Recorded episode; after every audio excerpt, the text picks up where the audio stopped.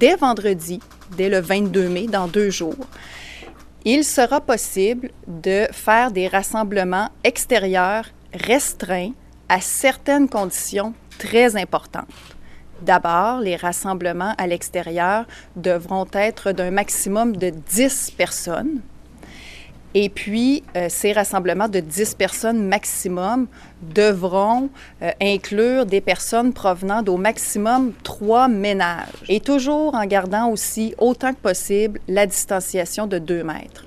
Bon, alors, euh, oui, voilà. Excusez-moi, j'avais envie de vous mettre ça. j'avais envie de vous mettre ça parce que ça fait du bien, évidemment, de ben, de pouvoir revivre de plus en plus Fred Savard avec vous, évidemment, pour ce 31e épisode de la balado de Fred Savard. Ce qui est drôle dans ce qu'on vient d'entendre, c'est que, euh, en fait, c'est Geneviève Guilbeault qui annonçait ça cette semaine, c'est que c'était permis tout ça. En fait, on pouvait déjà se rassembler à l'extérieur euh, à 2 mètres en respectant la distance de 2 mètres, sauf qu'on le faisait la plupart du temps dans des parcs. Euh, ben, la plupart des gens respectaient la distanciation. Mais là, c'est drôle que dans le fond, on ré, euh, et c'est Thomas Gerbet, entre autres de Radio-Canada, qui le faisait remarquer sur Twitter, ben là, on réannonce quelque chose. En fait, on annonce quelque chose qui, était déjà possible.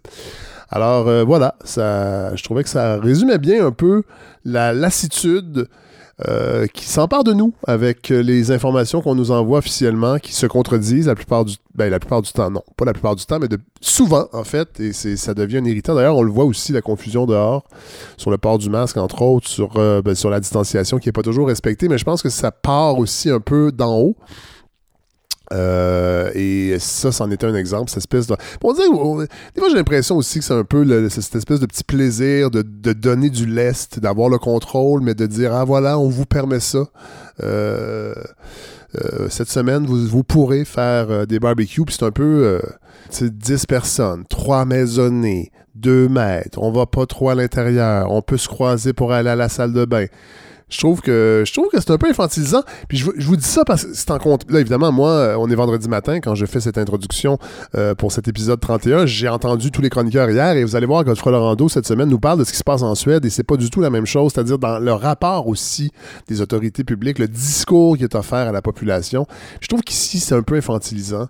Euh, depuis le début, en fait, on infantilise un petit peu les gens. Puis évidemment après ça, on remarque des, des, comportements qui sont pas adéquats dans la rue. Puis là, les gens disent ben, voyez, c'est sûr qu'il faut les infantiliser. Les gens sont pas capables de prendre leur, euh, leur responsabilité. Puis je pense que c'est un, mauvais cercle vicieux euh, qu'on pourrait éventuellement je crois, briser, je l'espère. Je vous offre un autre extrait parce que cette semaine, moi, ça m'a occupé beaucoup. Euh, je vous dirais que dans l'actualité, c'est ce qui m'a un petit peu le plus occupé. Je vais le citer.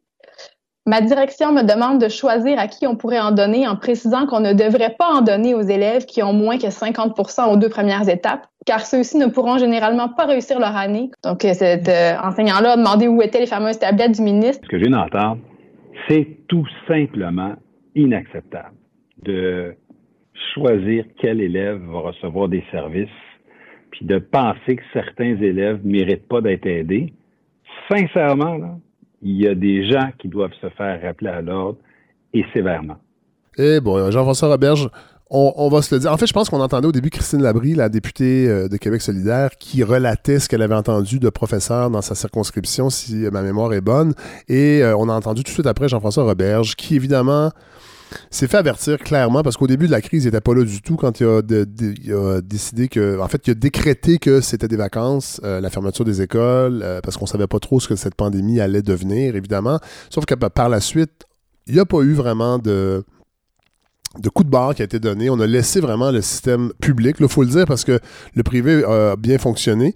Euh, évidemment, quand vous faites un tri des élèves, euh, à l'inscription. Vous avez des élèves qui fonctionnent bien, qui réussissent mieux que les autres, qui sont souvent euh, issus de familles qui ont des revenus élevés, euh, en fait supérieurs à la moyenne, donc mieux équipés. Et vous avez des écoles qui, qui prennent des initiatives pour développer le télé le téléenseignement. Mais évidemment, en temps de pandémie, c'est ces écoles-là qui s'en sortent le mieux. et Jean-François Roberge, moi, je ne je, suis pas le seul à, l'avoir observé. Vous l'avez tous observé, je pense, si vous avez des enfants à la maison euh, dans le système public régulier, euh, il est absent. Il a le dynamisme d'une plante verte. Et à chaque fois que je l'entends, là, oh, là, il y a des gens qui devront être, euh, oh là là, là, ça ne, c'est inacceptable.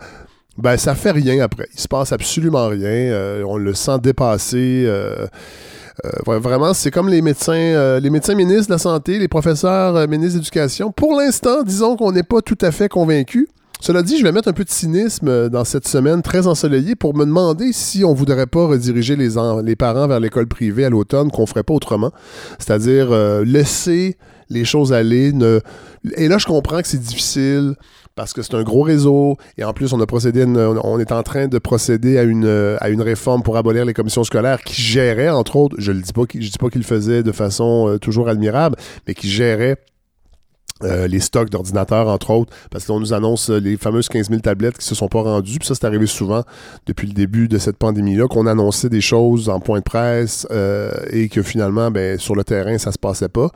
et ben là, c'est un peu le même exemple avec, avec les tablettes, entre autres. Et là, il y, a des, y, a des profs qui font des levées de fonds, qui, qui eux-mêmes vont chercher des ordinateurs pour leur classe. Je veux dire, c'est on n'est pas loin du tiers-monde parfois dans, dans ces, quand je vois ces programmes-là et je comprends que c'est difficile, c'est une grosse machine, mais mon Dieu que le leadership de Jean-François Roberge est tout à fait beige et, euh, décevant.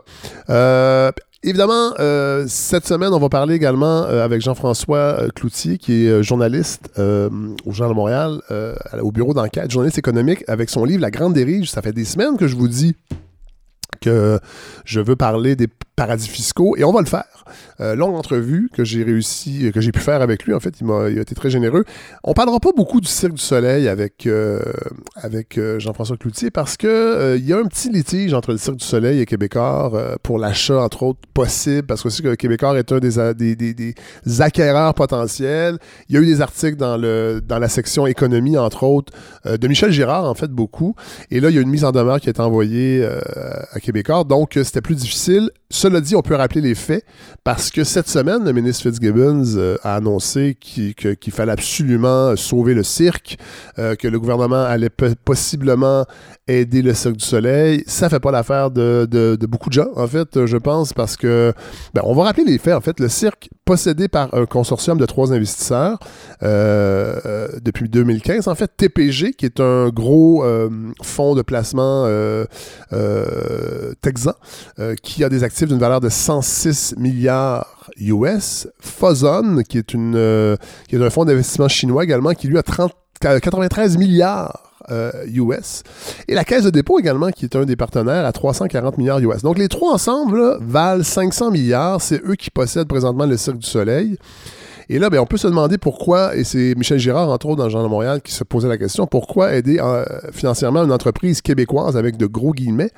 Euh, parce que ben, les deux principaux actionnaires, dont TPG et Fosum, ben, ils possèdent le cirque via des holdings dans les paradis fiscaux. Aux îles Caïmans, entre autres, euh, c'est le TPG 7 CDS Holding et le CMF Circus. Donc, ce sont les deux holdings de TPG et de Fosum qui sont enregistrés aux îles Caïmans et qui sont qui seraient en fait des propriétaires du Cirque du Soleil. Parce que le litige est autour de ça, entre autres. Mais euh, Michel Girard est assez formel selon son, enquête. C'est exactement ce qui se passe. Et d'ailleurs, la Caisse de dépôt, quelques semaines avant le début de la pandémie, a racheté le dernier 10% des actions de Guy Liberté. Euh, c'est la Caisse de dépôt qui l'a racheté.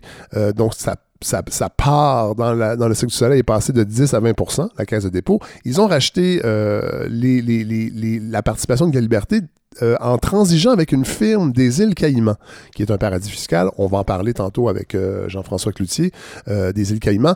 il faut savoir que la participation de Guy la Liberté dans le Cirque du Soleil, le génial Guy, Guy ben, de 2015 à 2020, c'était une, une, entreprise enregistrée aux îles Caïmans. Évidemment, Là, vous allez me traiter peut-être de cynique, mais j'ai l'impression que euh, c'est sûrement pour des avantages fiscaux qu'on s'installe là-bas, bien que euh, officiellement, les relations de presse de Guy la Liberté euh, ont affirmé que non, ce n'est pas pour ça tant que ça, c'est pour des questions de souplesse et de simplicité dans le cadre de ces opérations. Alors, euh, c'est pour ça que je, pense que les gens ne sont pas très, très euh, à, ce que les fonds publics aident une, entreprise comme le Cirque du Soleil. Rappelons qu'ils ont une dette de 900 millions euh, de dollars détenue en majorité par des banques américaines. Et le Cirque du du Soleil doit, et ça on l'a appris cette semaine également, une dette de 1 million de dollars envers ses artistes contractuels. Et là, on parle, bon, acrobate, metteur en scène, scénographe, chorégraphe, compositeur, éclairagiste, directeur de production, directeur de création, directeur technique, producteur délégué. bon, metteur en scène, on parle à Dominique Champagne, entre autres, on peut penser à lui, qui, grâce au Cirque du Soleil, peut se consacrer à temps plein à sauver la planète. mais ces artistes-là se sont regroupés autour d'un organisme qui s'appelle le regroupement des artisans des arts du cirque du soleil euh, pour aller euh, parce que là, le cirque s'est mis euh, en faillite technique d'une certaine façon et ils attendent de, soit d'avoir des nouveaux investisseurs, des nouveaux fonds qui seraient réinjectés par leurs leur partenaires actuels ou une aide du gouvernement. Donc, il y a plusieurs choses qui, qui sont sur la table et le regroupement voudrait que ben, soient un peu les premiers payés avec raison. C'est eux qui font le, qui font le show, euh, comme on dit.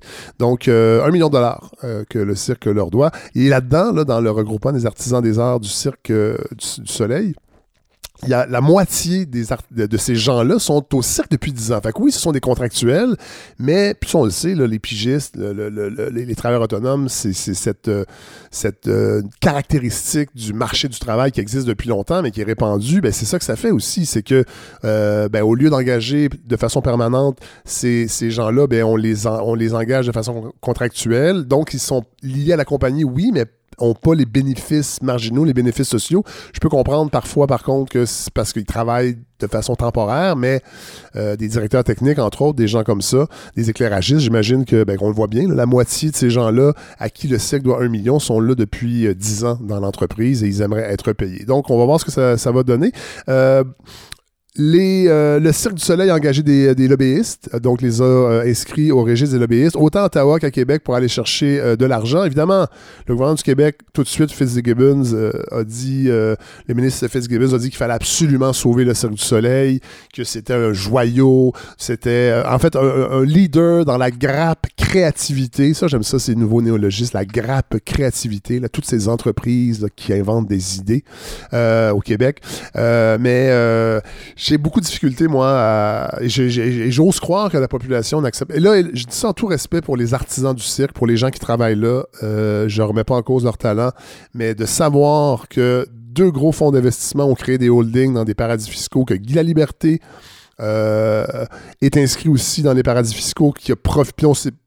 On ne sait pas si le pourcentage des impôts qui ont été payés sur le rachat de la caisse de dépôt, que la caisse de dépôt aussi embarque dans une entreprise avec des gens enregistrés. Moi, ça me, moi, ça me choque, sincèrement. Ça, me, répugne énormément. Et j'ai malheureusement l'impression que le gouvernement Legault va aider le Cirque du Soleil. Euh, puis c'est quand même... Puis on, va en parler tantôt avec Jean-François Cloutier. C'est quand même fascinant quand, au bout de deux semaines, un nombre énorme d'entreprises était, était quasiment sur le bord de la faillite. Des entreprises gigantesques qui font des profits depuis 30 ans. Puis on se demande comment, comment pourquoi? Pourquoi vous n'avez pas pu mettre un peu d'argent de côté? Puis là, je sais que mes propos vont peut-être paraître naïfs, mais quand même, euh, pourquoi euh, ça prend deux semaines pour mettre à terre un géant comme le Cirque du Soleil? C'est sûrement qu'il y a eu de la mauvaise gestion et je, vois mal pourquoi ça sera encore une fois les fonds publics via les gouvernements qui ramassent les pots cassés alors que pendant des années ça a été les vaches grasses et qu'on s'en est mis plein les poches. En tout cas, il y a des gens qui s'en sont mis plein les poches. Guy La Liberté, euh, le premier. Donc, le gouvernement du Québec euh, pourrait aider le Cirque du Soleil avec une... Euh, euh, là, il y a des critères qui ont été mis de l'avant, entre autres maintien du chaîne social au Québec. Ça, on aime ça chez les gouvernements d'obliger que les sièges sociaux soient maintenus au Québec. Ça donne l'impression que les décisions se prennent au Québec. Puis vous allez voir tantôt avec Jean-François Cloutier que ça peut être... ben, c'est souvent pas le cas, en fait. C'est des, coquilles vides. On l'a vu avec, avec Rona, entre autres. C'était une, une des conditions. C'est toujours une condition, garder les sièges sociaux au Québec. Puis finalement, les décisions sont prises ailleurs.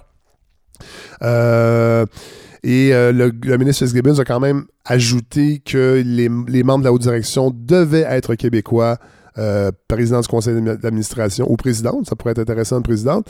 Euh, et bon, on, verra, on verra si euh, ils pourront mettre de l'avant ces conditions-là, si ils, ils, vont donner une, une aide financière. Et c'est drôle parce que le ministre Fitzgibbon a quand même spécifié que si jamais le Québec offre une aide financière au Cirque du Soleil, ben il y aura, ça ne devra pas servir à payer des dividendes aux actionnaires ni de boni aux patrons Pensons au Cirque du Soleil, Alain Bellemare, qui a, pas au Cirque du Soleil, mais à Bombardier.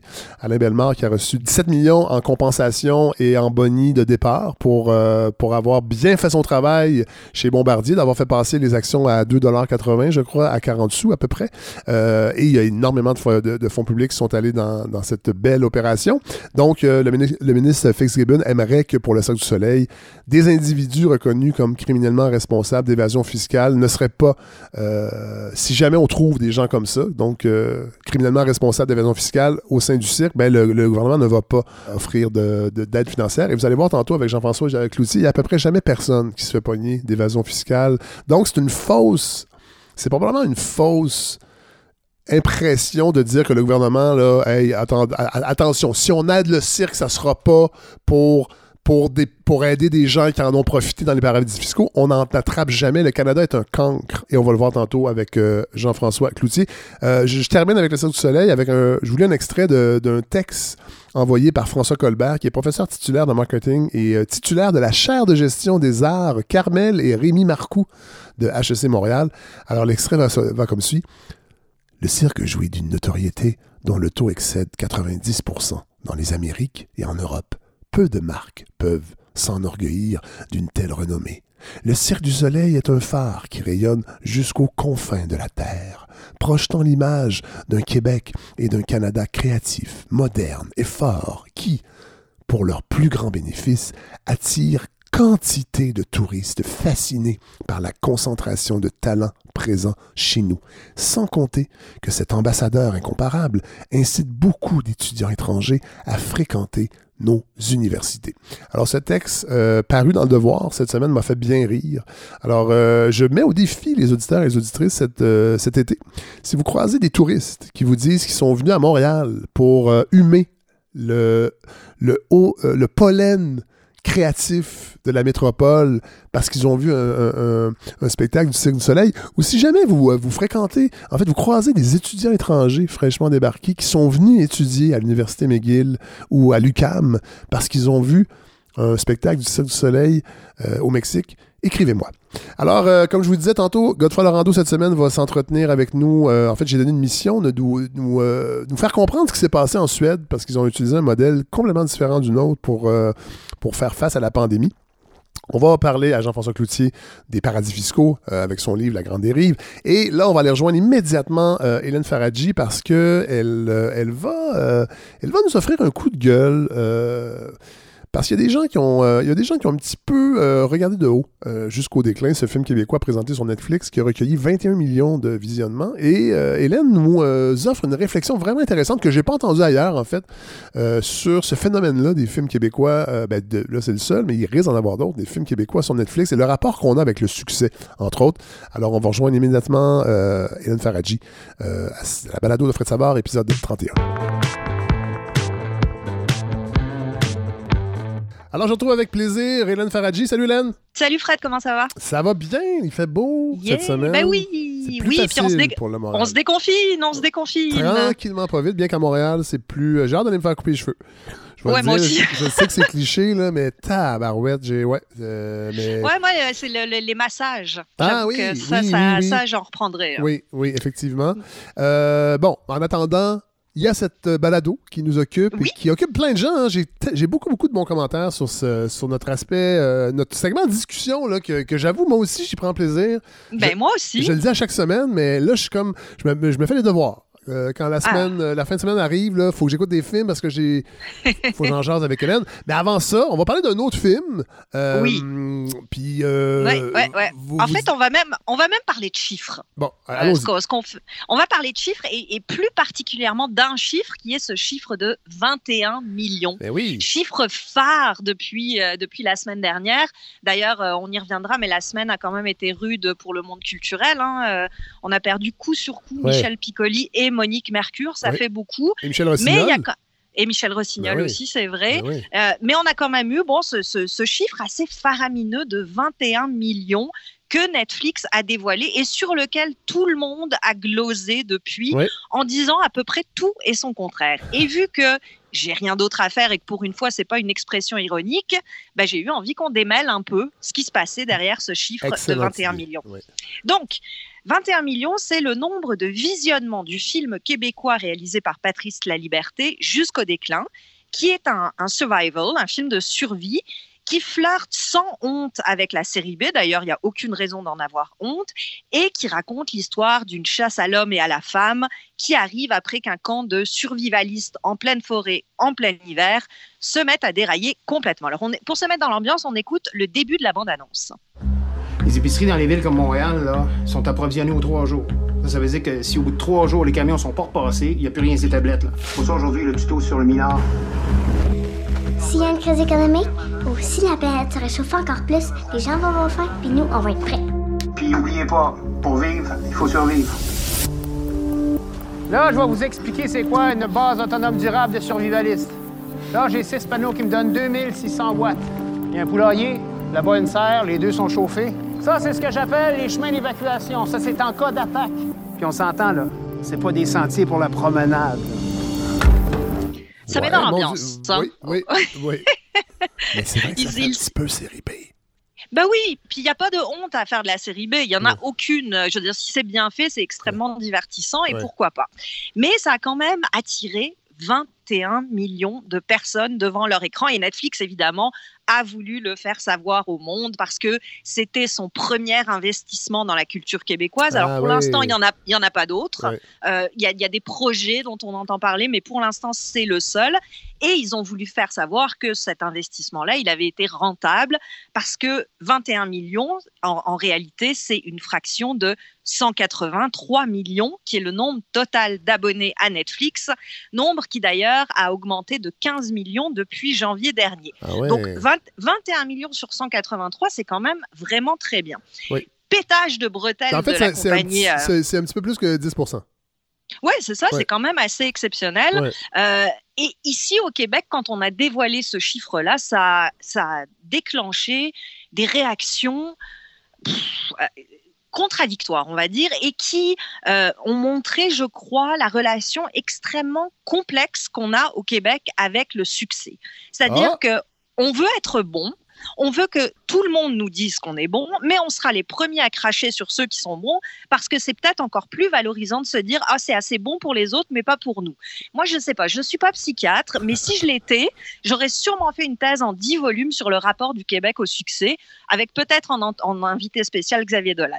Mais on, va revenir à ces réactions. Hein. D'abord, il y a eu le fameux oui, mais ce film, jusqu'au déclin, il n'est pas purement québécois. Son identité, elle est trop calquée sur celle des séries B américaines.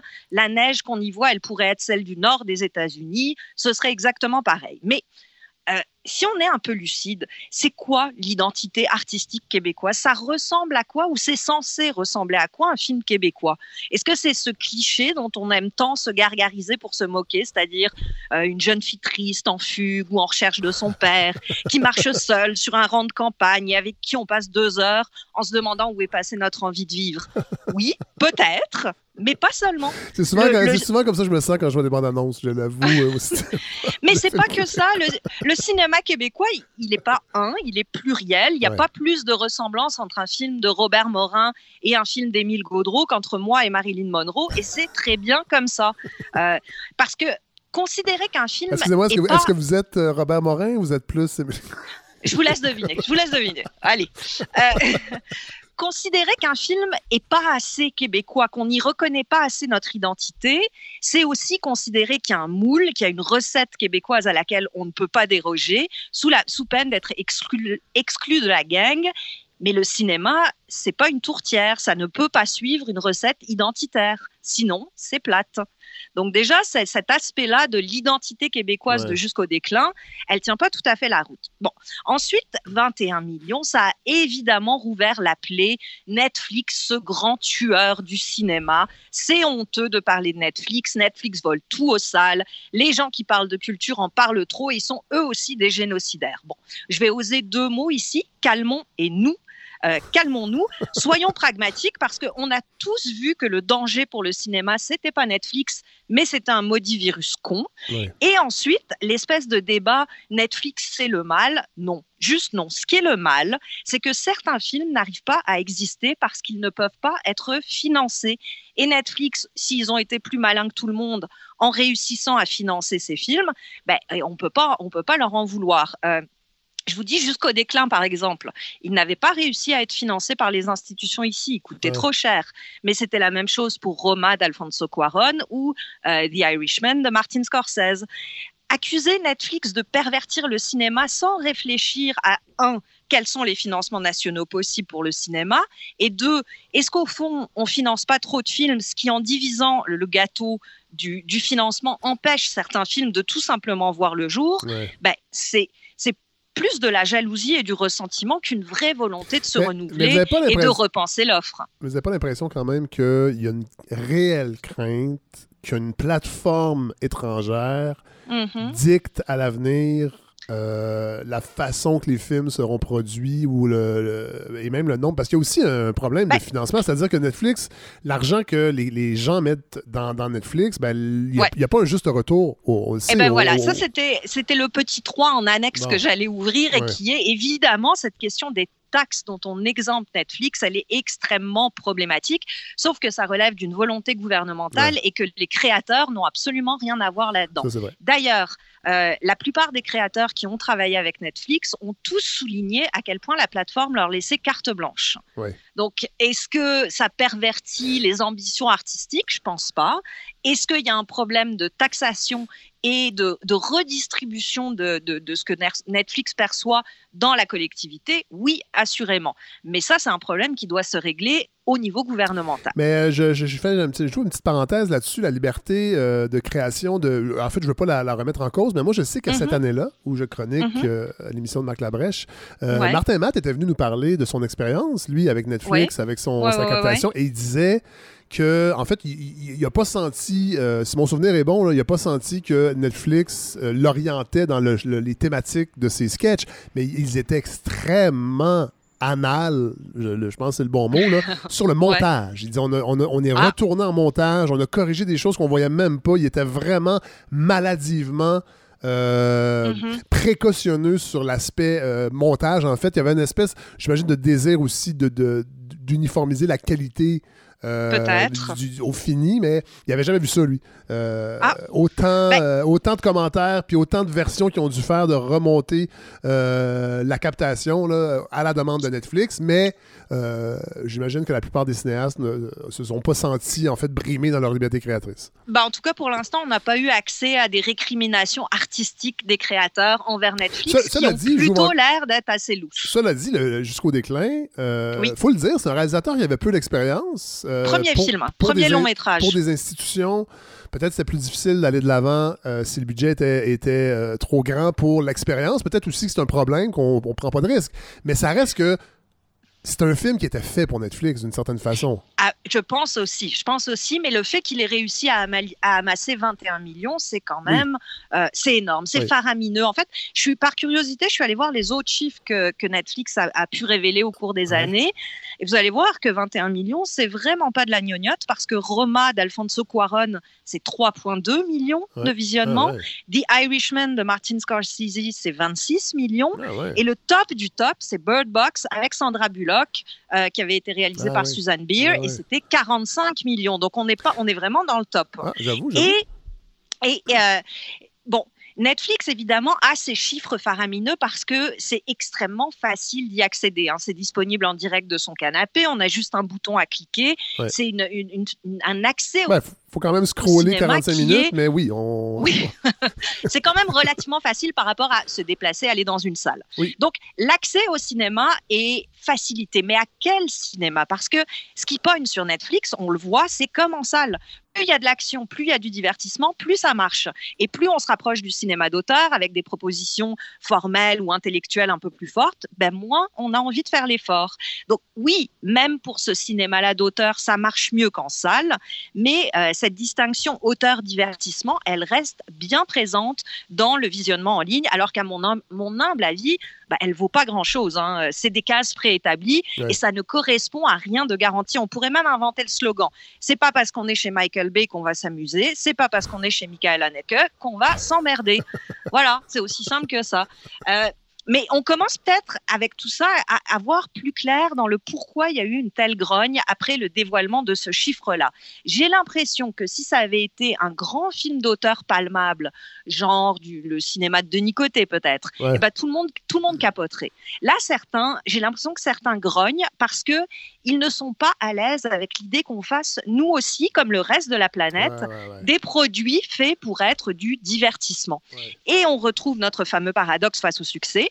On veut du succès, mais on veut pas qu'il vienne de n'importe où, on veut pas qu'il soit fait n'importe comment. C'est un espèce de oui, regardez ce qu'on fait, mais si ce qu'on fait c'est pas de l'art, nous on va le détester, on va le honnir, et nous surtout on n'ira pas le voir. Parce que J'arrive à mon dernier point qui a été assez peu soulevé dans les commentaires autour de ce 21 millions et qui pourtant, moi, je dois dire, m'a vraiment, vraiment embêté. C'est que oui, on a comptabilisé ces 21 millions à partir du moment où il y a eu deux minutes de visionnement, d'accord, mais ce qu'on a surtout dit dans ces chiffres, c'est que 95% de ces 21 millions euh, de visionnements ont été effectués hors du Canada et 95% dans une langue autre que le français. Alors, Netflix, évidemment, ne précise pas les chiffres qui auraient été extrêmement parlants, c'est-à-dire combien il y a eu de visionnements au Québec. Bah sur ce 21 millions, combien de Québécois ont vu jusqu'au déclin? Si je calcule bien, il reste 5%, puisque 95% ont été faits hors Canada. 5% de 21 millions, ça fait 1 million 50 000 personnes. Mais ce 1 million 50 000 personnes, ça peut être en France, en Belgique, en Suisse, n'importe où dans la francophonie. Ce qui m'amène à un point qui est euh, encore plus problématique que la relation qu'on a au succès ou que la relation qu'on a à Netflix, c'est la relation qu'on a au Québec, nous, avec notre contenu. On, est les, on est les premiers à souligner quand il y a une reconnaissance internationale, mais on est souvent les derniers à se donner nous-mêmes cette reconnaissance. Alors, oui, on peut imaginer que jusqu'au déclin en français euh, a attiré plus de gens qu'il aurait pu l'imaginer s'il était sorti en salle. Et c'est probablement un film, comme vous le disiez, qui n'était peut-être pas fait pour les salles, qui était peut-être fait pour une consommation de salon, ce qui n'est pas péjoratif. Pas du tout, effectivement. Mais, j'ai l'impression que même avec un accès ultra facilité comme le permet Netflix et le genre de la série B, ben, on n'est pas sûr de réussir à intéresser les Québécois avec le contenu québécois. Et c'est là qu'on retrouve notre fameux préjugé bien installé que l'équation cinéma plus québécois égale plate à mourir. On pourrait faire, c'est vrai, j'ai l'impression qu'on pourrait faire un film avec mille et une explosions avec Tom Cruise, avec ce qu'on veut dedans, ça ne changera rien. C'est une idée reçue et une idée, une idée reçue, c'est peut-être ce qu'il y a de plus difficile à déloger au monde. Alors, oui, c'est vrai que les créateurs ont probablement participé à installer cette idée reçue dans la tête des gens, en oubliant que le cinéma, c'était d'abord et avant tout raconter une histoire et pas aller se jouer dans les états d'âme. Sauf que on est dans ce serpent qui, se mord la queue. On a eu des films plates, d'accord, ça a installé ce préjugé, d'accord, mais maintenant qu'il y a autre chose, maintenant qu'on est passé à un autre chapitre de l'histoire du cinéma québécois, bah, les choses restent un petit peu bloquées comme ça. Et donc, on peut se demander, ce chiffre de 21 millions, est-ce qu'il va changer quelque chose? Est-ce que notre industrie du cinéma québécois va être euh, transformée par cette attrait du cinéma québécois sur le reste du monde. Peut-être, mais j'ai l'impression que ce qu'on a à travailler d'abord et avant tout, c'est pas tant que les autres nous aiment, parce que c'est le cas, visiblement, mais qu'on apprenne à s'aimer nous-mêmes, ce qui serait déjà un immense pas en avant. Et Michel Piccoli, puisque c'était un grand homme et que, comme tous les grands hommes, ses citations peuvent s'appliquer à à peu près n'importe quoi, il disait Nous sommes des loueurs de miroirs que nous offrons au public afin que ce dernier se contemple. Ben, Peut-être qu'il faudrait qu'on apprenne à se contempler. Wow, ben merci Hélène. Euh, vous m'avez vous, vous m'avez presque donné le goût d'aller voir jusqu'au déclin. J'avoue qu'à l'origine, ben c'est pas un film, mais j'avoue que j'avais j'avais un, présupposé négatif euh, à l'impact de Netflix, mais euh, votre réflexion va possiblement me faire changer d'avis, en fait, parce qu'effectivement, il faut, faut peut-être juste changer de paradigme Bah oui, puis le divertissement, c'est très agréable. Puis tout le monde en fait sans honte. Je ne comprends pas pourquoi nous, on se dit oh non, non, non, on est, on est trop bien pour ça. Alors que quand c'est bien fait, du divertissement, ça remplit exactement le, le terme que ça emprunte, c'est-à-dire divertir. Et en ce moment, on en a besoin. Et on va en offrir à nos auditeurs et à nos auditrices du divertissement. Buongiorno, principessa!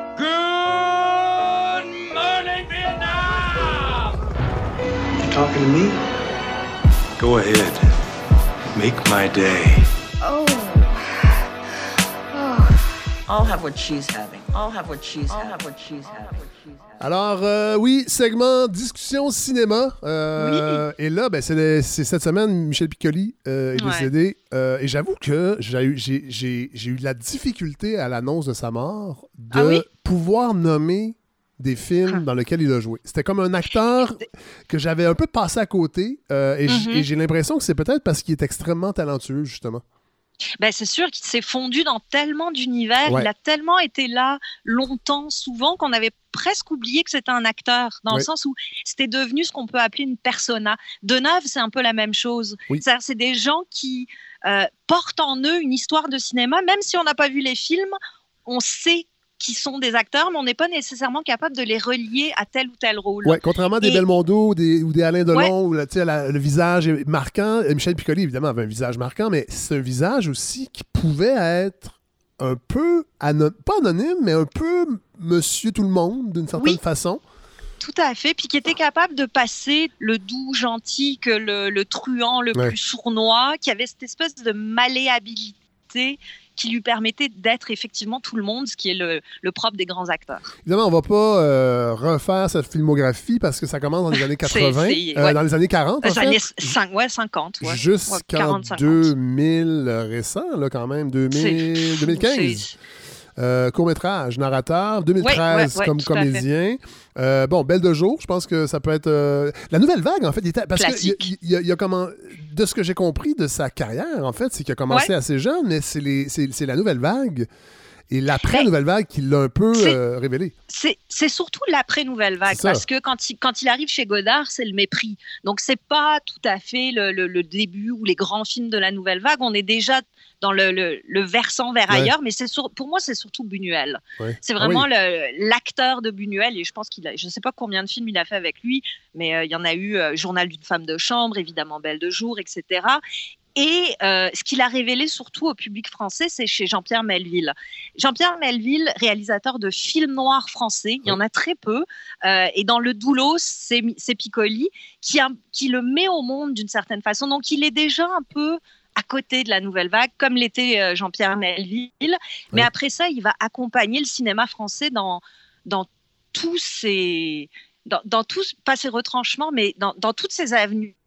Et c'était du plus populaire au plus, euh, au plus audacieux. Oui, parce qu'il avait, il avait pas peur de donner sa, son talent en fait à de jeunes réalisateurs qui sont devenus euh, connus en fait et qui étaient souvent un petit peu dans le côté euh, expérimental. Cette semaine, j'ai, je me suis forcé, je disais, je vais, je vais, je vais replonger dans la filmographie de, de, de Michel Piccoli. J'ai regardé mm-hmm. Mauvais sang que j'ai pas terminé de Léo Carax que je connaissais pas, film à particulier. Euh, très froid. ouais, très froid, une espèce de métaphore du, sida qui apparaît dans les années 80. C'est une maladie où si on fait l'amour sans sentiment, c'est euh, ça. on, est, on tombe malade. C'est ça. Et c'est un polar en même temps. Je ne l'ai pas terminé encore. Euh, faute de temps, pas faute de. Mais j'ai écouté La Belle Noiseuse. Un film je me rappelle quand il est sorti dans les années 91, euh, il y avait Emmanuel Béard, évidemment, j'avais 20 ans, donc... Euh, ah oui, vous euh, étiez là, là. Non, non, c'est ça. Ben oui, ben en fait, oui, mais là, je regardais un peu le synopsis, ça mon Dieu que ça m'intéressait pas. L'histoire d'un peintre en fin de carrière qui, qui est comme fasciné par une jeune femme qui pose pour lui. Je vous offre un extrait parce que j'ai regardé ce film-là et je me suis surpris à être complètement happé par le film. Belle noiseuse, on peut la voir mais elle n'existe pas, c'est une idée, c'est un, projet que j'ai laissé tomber. Mais si elle existe. Quoi? Mais si elle existe. Elle doit même être ici. C'est le nom de guerre d'une courtisane du XVIIe siècle, Catherine Lescaut. Elle a eu une existence insensée. En lisant sa vie, j'ai eu envie, brusquement, c'est du tableau. Ça veut dire quoi exactement, noiseuse? Ça vient de noise comme dans Chercher Noise. Vous savez ça, vous? Oui. J'ai vécu 4 ans au Québec quand j'étais petite et là-bas on disait c'était une noiseuse, c'était rien qu'une noiseuse. Ouais. Bon, Oh, mais non, non, non, non. ça. bon, là, là, j'ai fait un avertissement aux auditeurs, aux auditrices. Oh. Je voulais le mettre dans l'extrait, mais le film est, de- est- est beaucoup, beaucoup supérieur. C'est pas fin, ça. Non, ça donne bah, pas puis envie. en plus, c'est vrai qu'Emmanuel Béard, elle a étudié au Québec. Et je comprends pas qu'elle ait retenu Ouais. ça. Alors, je pense qu'elle a mélangé avec niaiseuse, mais c'est pas du tout Probablement. chercher noise. Une niaiseuse, c'est pas quelqu'un nécessairement qui cherche noise. Mais Non. c'est un film, et je, vous l'avez vu, en fait, il a gagné à Cannes en 91. Oui, puis, mais surtout qui a fait euh, perdre euh, Piccoli au, au César. Ce que j'ai, Ah parce oui? qu'on a beaucoup souligné ça. Effectivement, une carrière incroyable de Piccoli, mais jamais de César. Ah ah. Ce qui semble, ce qui semble assez fou parce que quand on parle du meilleur acteur français, puis le nom de Piccoli arrive assez facilement dans le top 5. Ouais, ouais. Mais cette année-là, je suis allée vérifier, puis c'est Dutronc pour Van Gogh qui l'avait gagné. Ah oui. Donc bon, ça, ça peut se comprendre. Ouais. Euh, ceci dit, moi, la Film, belle film noiseuse, ben, film de Jacques Rivette. Euh, Exact, avec un scénario de, de Pascal Bonitzer qui est devenu cinéaste, mais qui à l'époque, si je me souviens bien, était encore critique au cahier du cinéma. Ouais. Euh, donc assez, assez intellectuel. Rivette, évidemment, euh, le, le papa de la, un des papas de la nouvelle vague aussi. Euh, moi, c'est un film qui j'ai jamais réussi à le finir. Ah ouais. Peut-être qu'il faudrait que je réessaye. J'ai l'impression que j'étais comme vous quand vous aviez 20 ans. Cette espèce de oh, ça m'intéresse semi. Puis je l'ai regardé par bout, mais j'ai jamais réussi à, à me fait, laisser euh, happer. C'est par, vraiment, une euh, c'est vraiment une réflexion sur l'art, en fait, sur la création et le rapport. Et, avec, et c'est une, une intrusion dans la peinture. Moi, je suis pas un fan de peinture. Euh, c'est pas un art qui m'appelle. Et là, j'avais quand même l'impression d'assister un peu à à comment, ça, comment un chef-d'œuvre, ou en tout cas une grande œuvre peut naître, et le rapport de, Mhm. de- de- du peintre avec sa, sa modèle, euh, l'espèce d'intransigeance aussi que la création demande. Et j'avoue, je me suis laissé embarquer, puis c'est- il y a de longs plans où on voit seulement une main qui dessine. Qui Euh, peint, ouais. Ouais, et, et qui peint, ouais, et, et ça, ça devient un peu méditatif et il y, a, il y a quand même une- vers la fin un certain punch assez inattendu. Euh, Et bon, il y a Jane Birkin aussi, il faut le dire. euh, et euh, bon, Emmanuel Béard qui est extraordinaire, mais Michel Piccoli Ah, qui, habite son personnage, c'est vraiment, vraiment un beau film. Euh, Mais c'est drôle parce que vous, vous aviez Oui. pas aimé Portrait de la jeune fille en feu, qui pourtant me semble un peu dans les mêmes zones, c'est-à-dire le rapport au corps, au désir, Ouais. euh, la peinture comme une façon de s'approprier l'âme de quelqu'un. Ah, ça peut-être à réfléchir. Oui, effectivement, mais peut-être que je sentais Pourquoi moins vous aussi aimez un et la, pas l'autre? la commande euh, de mettre les grands enjeux de, de l'époque euh, un après l'autre dans un film. On sent, Ouais. moins, on sent moins ça dans La Belle Noiseuse. C'est sûr. Bon, alors, euh, un autre film, je, je vous dis pas c'est lequel, mais j'ose croire que vous l'avez vu. Le Canada est un des pays industrialisés où le coût de la vie est le moins élevé. Je me demande comment ils font des autres pays. C'est un long moi, extrait. moi, j'aurais pas les moyens de vivre ailleurs. Le Canada, une bonne performance. La Saskatchewan, avec son huile lourde, son uranium, sa potasse, Ça peut s'avérer un désastre pour justement les gangs petits, euh, les, euh, le Québécois, la, la masse de la population. C'est la mère de, de. Terminer un peu cette soirée en chantant pour tout le monde ce qui reste la plus belle chanson québécoise à tous, sans exception, à tous les gens de chez nous. Si quelqu'un voulait l'entonner, moi, les gens du pays, moi je suis pas tout à fait en droit. Bon, on ne chantera pas dans du pays. Euh, on a chanté récemment, d'ailleurs, avec ce beau, euh, ce beau spectacle de variété. Alors, le film, Hélène, j'espère que vous l'avez vu. C'est le, le- le, con- c'est le confort et l'indifférence. Oui, voilà, c'était les 40 Oui. ans du référendum de 80. Film Ben ouais. Extraordinaire. Extraordinaire. Et euh, je ne sais pas si les gens, les gens qui l'ont pas vu, garochez-vous là-dessus. C'est à l'ONF. Je sais qu'on en parle souvent. Moi, j'en ai déjà parlé plusieurs fois sur plusieurs tribunes, Mhm. mais j'ai autant de plaisir à le revoir à chaque fois. Euh, Denis Arcan euh, avec Jean-Pierre Ronfort qui joue le rôle de Machiavel, qui est un peu le, Mhm. le- le- le- le parrain de la stratégie fédéraliste de, de Pierre Elliott Trudeau, entre autres. Mais euh, c'est frappant de voir l'envergure de René Lévesque et de Pierre Elliott Trudeau. Si on compare aujourd'hui avec François Legault et Justin Trudeau, je veux rien enlever à François Legault. C'est un- sûr. C'est un monsieur bien sympathique qui fait un bon travail présentement, somme Ouais. toute, mais disons que ça c'est pas une envergure qu'on retrouvait chez René Lévesque. Il y avait les deux. René Lévesque avait les deux, c'est-à-dire près du peuple. Son surnom, c'était Tipoel, quand et même. Idéaliste. Et idéaliste. Et, c'est ça, quelqu'un qui, qui, pouvait inspirer, qui avait cette, un grand espèce d'âme. Ouais. Vraiment, vraiment, Alors... euh, cette âme de meneur d'homme. Ouais. De, de, allons jusqu'au bout tous ensemble. Puis euh, ouais. si on est pour mourir, on mourra ensemble. Je ne sais pas, il y avait quelque chose de très, très beau. Puis Denis Arcan, surtout dans ce film-là, qui, qui est, qui est pré-réactionnaire. Ah, mais oui, mais, mais en fait, on reconnaît le cynisme qui va l'habiter dans tous ces films mais, des années 90 était, et 2000. Mais qui n'était pas devenu amer. C'est-à-dire que eh, son, son, cynisme, avec le temps, avec oui. les fictions peut-être, est devenu. Il y a eu une amer, amertume, ouais. il y a eu quelque chose de. Ouais. Oh, C'était mieux avant, alors que là, il a les deux pieds dans son sujet et il s'en empare avec une lucidité, une intelligence. Je disais, euh, dans le Journal de Montréal, Antoine Robitaille a fait une, une, série de textes sur les 40 ans du référendum, super, euh, super intéressant, les articles. Il a parlé à Denis Arcan. Puis, de, de, Denis Arcan, en fait, la, sa mission, c'est Roger Frappier, en fait, qui était producteur à l'ONF, qui a dit Hey, ce serait mm -hmm. le fun que tu filmes le référendum du PQ, mais c'était tout de suite après les élections de 76 parce que tout le monde était persuadé que le référendum allait arriver plus vite. Finalement, ça a pris ah, quatre ouais. ans. Et ah ouais. euh, Arcan disait qu'il a été payé euh, forfait sur ce film-là, fait qu'il a pas fait une scène à peu près parce qu'il a tellement mis de temps pendant quatre ans à accumuler des images, mais euh, ça donne un, un, panorama en fait de cette époque politique-là qui était fabuleuse, ah, oui, vraiment? mais en même temps, Arcan, dans, dans l'article de Robitaille, disait, puis ça c'est intéressant, il dit, à l'époque, tout le monde s'en foutait, ou presque, là, je veux dire. Puis c'est 85% Hmm. seulement de taux de participation. Si on compare à 95, qui était à 96 je fou, pense, ouais. il y a quand même 15 qui sont pas allés, mais il dit on sentait pas la ferveur.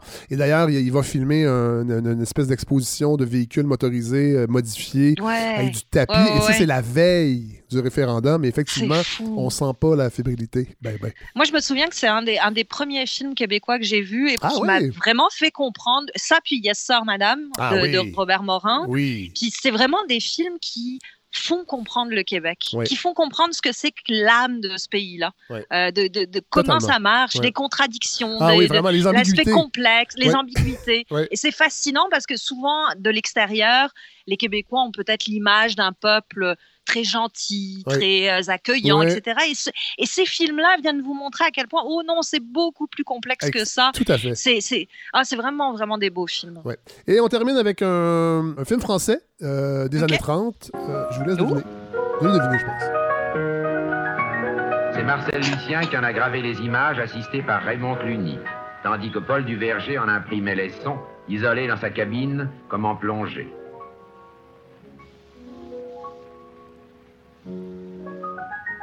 Les décors ont été exécutés par Gerbe et par Ménessier, et c'est Malray qui les meubla. Quant à mes interprètes, les voici.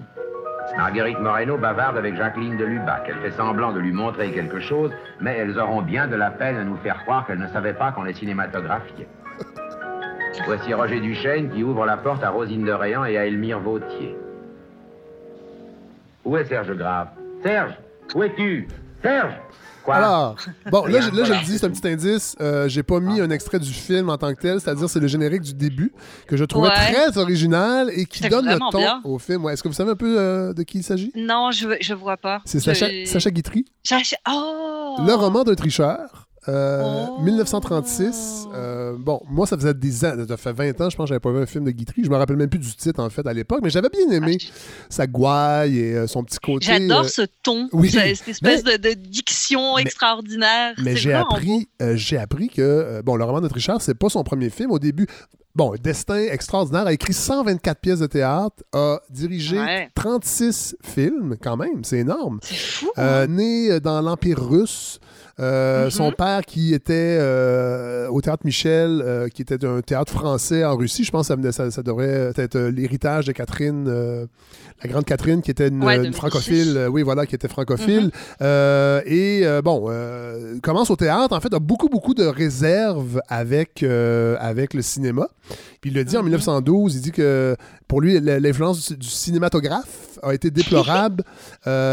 a fait une concurrence déloyale au théâtre euh, en truquant et tronquant les œuvres dramatiques. Finalement, il va y arriver euh, au, ben oui. euh, au, au, cinéma et ça va donner, entre autres, ce film-là, le roman d'un tricheur, qui est disponible sur le Criterion Channel. Mm -hmm. C'est là que je, je suis allé le voir. J'en parle souvent, mais c'est ma révélation. Et c'est possiblement l'inventeur, Sacha Guitry, dans ce film-là, de la voix off. Ah ouais, ça hein? serait la première de fois. quand? Oui, la première fois qu'une voix hors champ, parce qu'il n'y a pas de dialogue dans ce film-là. C'est l'histoire d'un Ouais. jeune orphelin euh, qui devient une espèce de, de petit truand euh, mélangé avec, euh, avec le dandisme dans des, dans, à Uh-huh. Monte-Carlo, avec des princesses. Et il n'y a pas de dialogue. C'est Guitry, en fait, qui narre sa, sa- son histoire dans un café parisien et raconte sa propre vie de ce personnage-là. Mais Ouais. dans le- la recherche que j'ai faite, ça serait la première fois qu'on utilise le procédé de la voix off au cinéma. Ça serait Sacha Guitry. Alors, c'est vraiment intéressant. Euh, il joue son propre rôle. Euh, 1936, vraiment un beau film. Euh, je vous invite à... à- Oui, je vais, euh, je vais aller le découvrir, celui-là. Ouais. Je ne l'ai pas vu, mais Guitry, je sais que même s'il y a, il y a des beaux relents de misogynie assez Ah, ben oui, souvent, hein, Oui, ça reste quand même un. Quel, quel trait d'esprit, quoi. Les Ah dialogues de. Guitry, c'est. euh, D'ailleurs, elle ça a été mariée- pique. a été mariée cinq fois et Arletty, il a demandé à Arletty de, de l'épouser, puis elle a, elle a dit non. Elle a, elle, elle a dit J'allais pas épouser Sacha Guitry, il s'était épousé lui-même. Ah, Et je voilà, ça je trouve- fait exactement. ça résume bien le personnage. Euh, oui, bon, on remet ça dans son contexte, mais ça reste que ce film-là, en fait, je, je- je le conseille et euh, ben, je vous le Ouais. conseille. Si vous avez le temps cette Ben semaine, je allez puis, euh, le- regardez-le, puis vous me direz ce que vous en pensez la semaine prochaine. Puis finissez, finissez La Belle Noiseuse. Ah, d'accord, je vais faire ça. Allez, bonne oui, semaine. ok. Bonne semaine. Bon, alors ça fait deux, ça fait trois semaines que j'en parle de. Ben, en fait, ça fait plus que trois semaines que j'en parle des paradis fiscaux, comment ça me, ça m'écoire, comme on dit, mais ça fait deux semaines que je vous dis qu'on va avoir quelqu'un pour en parler, et ça sera pas Alain Deneau. Alors c'est déjà, euh, c'est déjà un vent de fraîcheur. Jean-François Cloutier, bonjour. Bonjour, bonjour Fred. Euh, donc, euh, journaliste au bureau d'enquête du Journal de Montréal.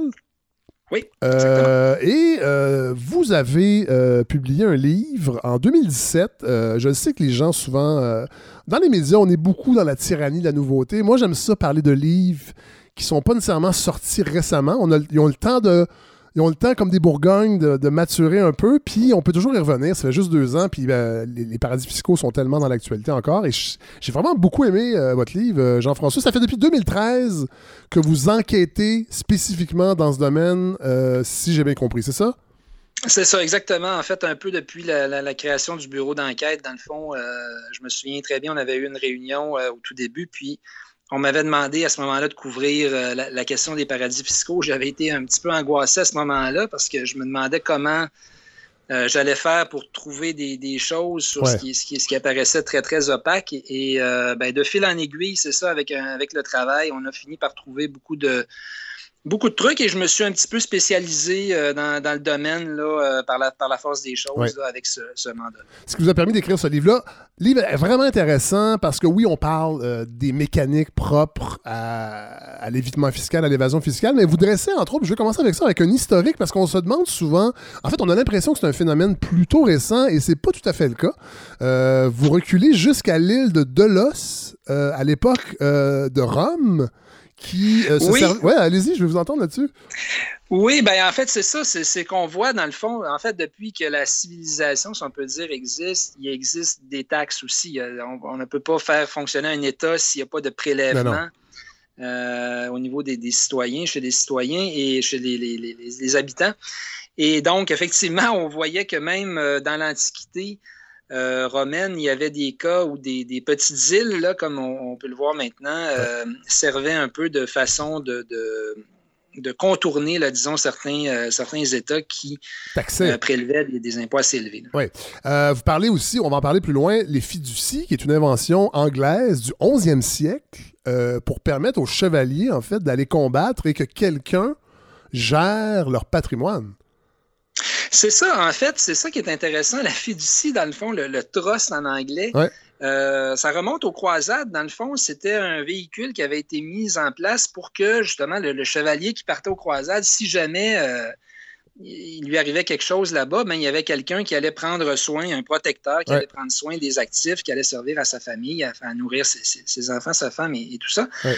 Et, et ce, ce trust-là a, a- évolué dans le temps et est encore très, très d'actualité parce que, justement, il a été mis sur- il a été utilisé là, par les, les- les grandes fortunes aujourd'hui pour une raison tout à fait différente Oui. de ce que. C'est pas, c'est pas ce la même croisade. C'est pas la même croisade. C'est ça, c'est ça. Disons, pour des croisades financières, disons, ça, peut, ça peut être utile. Oui, mais de toute façon, on va parler tantôt euh, plus précisément de cas, entre autres, euh, québécois qui utilisent des fiducies. Euh, vous êtes également dans la portion historique. Le Nouveau Monde était en quelque sorte un paradis fiscal. Entre autres, vous donnez l'exemple de New Amsterdam, qui est à l'ancêtre de New York, qui était vendu euh, comme tel euh, auprès des entrepreneurs euh, néerlandais.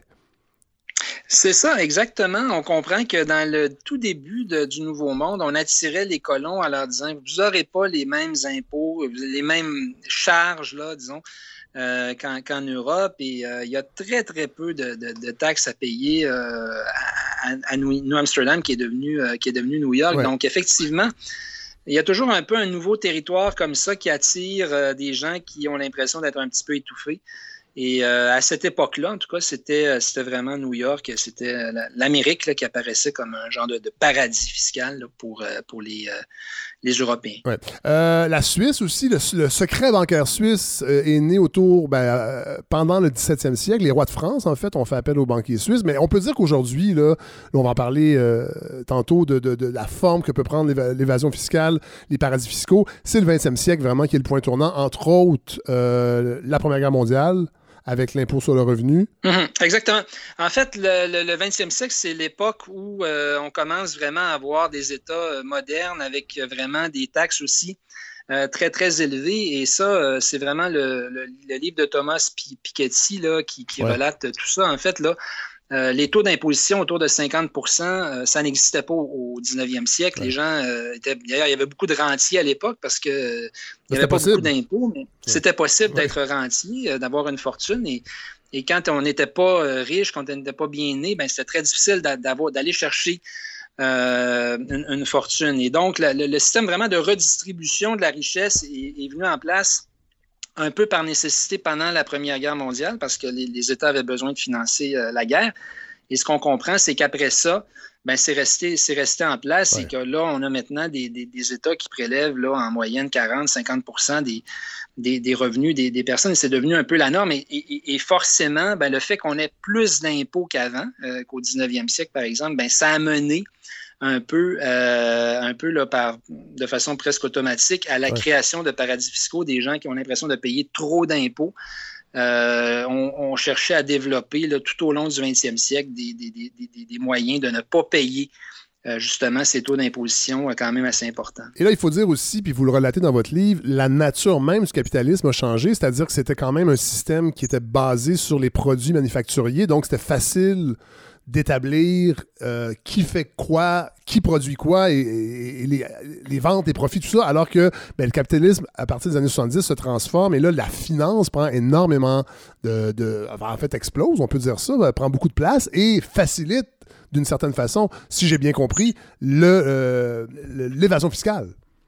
Tout à fait, tout à fait. Et, ça, euh, c'est Brigitte Alpin qui insiste beaucoup là-dessus, la, fiscaliste le, code d'impôt, en fait, a été mis sur pied justement à une époque où on avait une économie manufacturière. C'était très, très facile de dire s'il y, y, a telle usine qui est là, ben, c'est là qu'elle va être imposée. C'est là qu'il va y avoir des impôts. Mais quand on produit, par exemple, des logiciels comme Google ou qu'on produit euh, des, euh, de la propriété intellectuelle, des choses qui sont intangibles, ben là, à ce moment-là, c'est beaucoup plus facile de dire qu'en réalité, c'est produit euh, à la Barbade, aux Bermudes, en Irlande, alors qu'en réalité, ça peut être produit à, bien des endroits parce que c'est pas c'est pas tangible, c'est pas visible. Et, ça, ça, a profité énormément aux paradis fiscaux, là, très clairement. Vous dites aussi que euh, pour ce qui a favorisé euh, l'expansion en fait de, de l'évasion fiscale comme on la connaît aujourd'hui, c'est la mondialisation qui débute dans les années 70 où les États n'exercent plus de contrôle sur leur monnaie j'avais envie que vous nous expliquiez un peu ce, phénomène pour qu'on comprenne bien. OK. Ben, en fait, c'est que c'est ça. Euh, auparavant, euh, les monnaies étaient, euh, ben, d'une part, les économies étaient beaucoup, beaucoup plus interreliées que, beaucoup moins interreliées qu'elles le sont aujourd'hui. Et, souvent, les monnaies étaient appuyées sur un, étalon, là, comme, comme l'or, jusqu'à dans les années 60.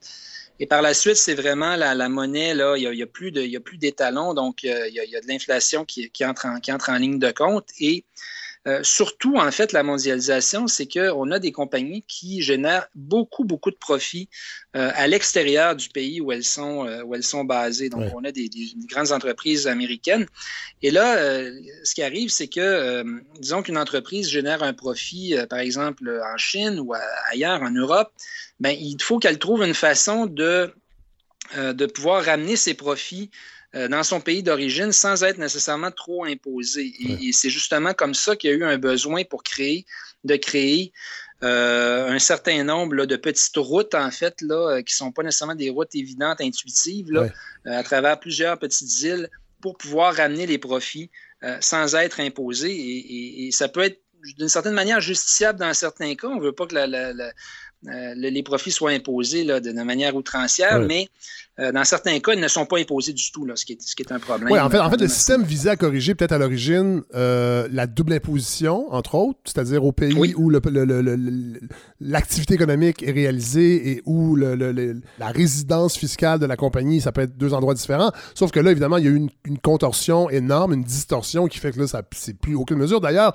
euh, c'est ça, ça qui est fascinant dans votre livre qu'on apprend, entre autres, que le, appelons-le le offshore, parce que vous l'appelez comme ça, en fait, l'activité offshore représente 50% du flux financier mondial. Oui, oui, c'est énorme. C'est incroyable. D'ailleurs, il, y, a des statistiques qui sont complètement aberrantes quand on regarde, par exemple, combien le Canada euh, fait d'investissements à la Barbade, par ah exemple, d'investissements directs étrangers. Là, on a des, chiffres qui sont euh, des, milliards, c'est parmi les destinations les plus prisées.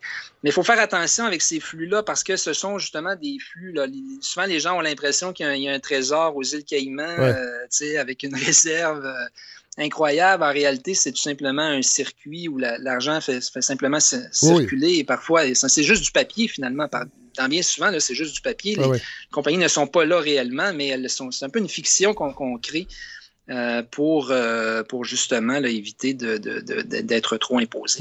Euh, vous dites, vous dites, vous estimez, là, il faut faire attention avec ces chiffres-là aussi parce que vous le dites dès le début dans votre livre, l'opacité, en fait, l'opacité de l'information, c'est la clé de voûte, en fait, c'est la, la pierre d'assise de la fraude fiscale. Donc, c'est difficile d'établir exactement combien d'argent transite, ou en tout cas, c'est difficile de, l'établir précisément, mais on parle de 8 de la richesse mondiale qui serait cachée dans des paradis fiscaux.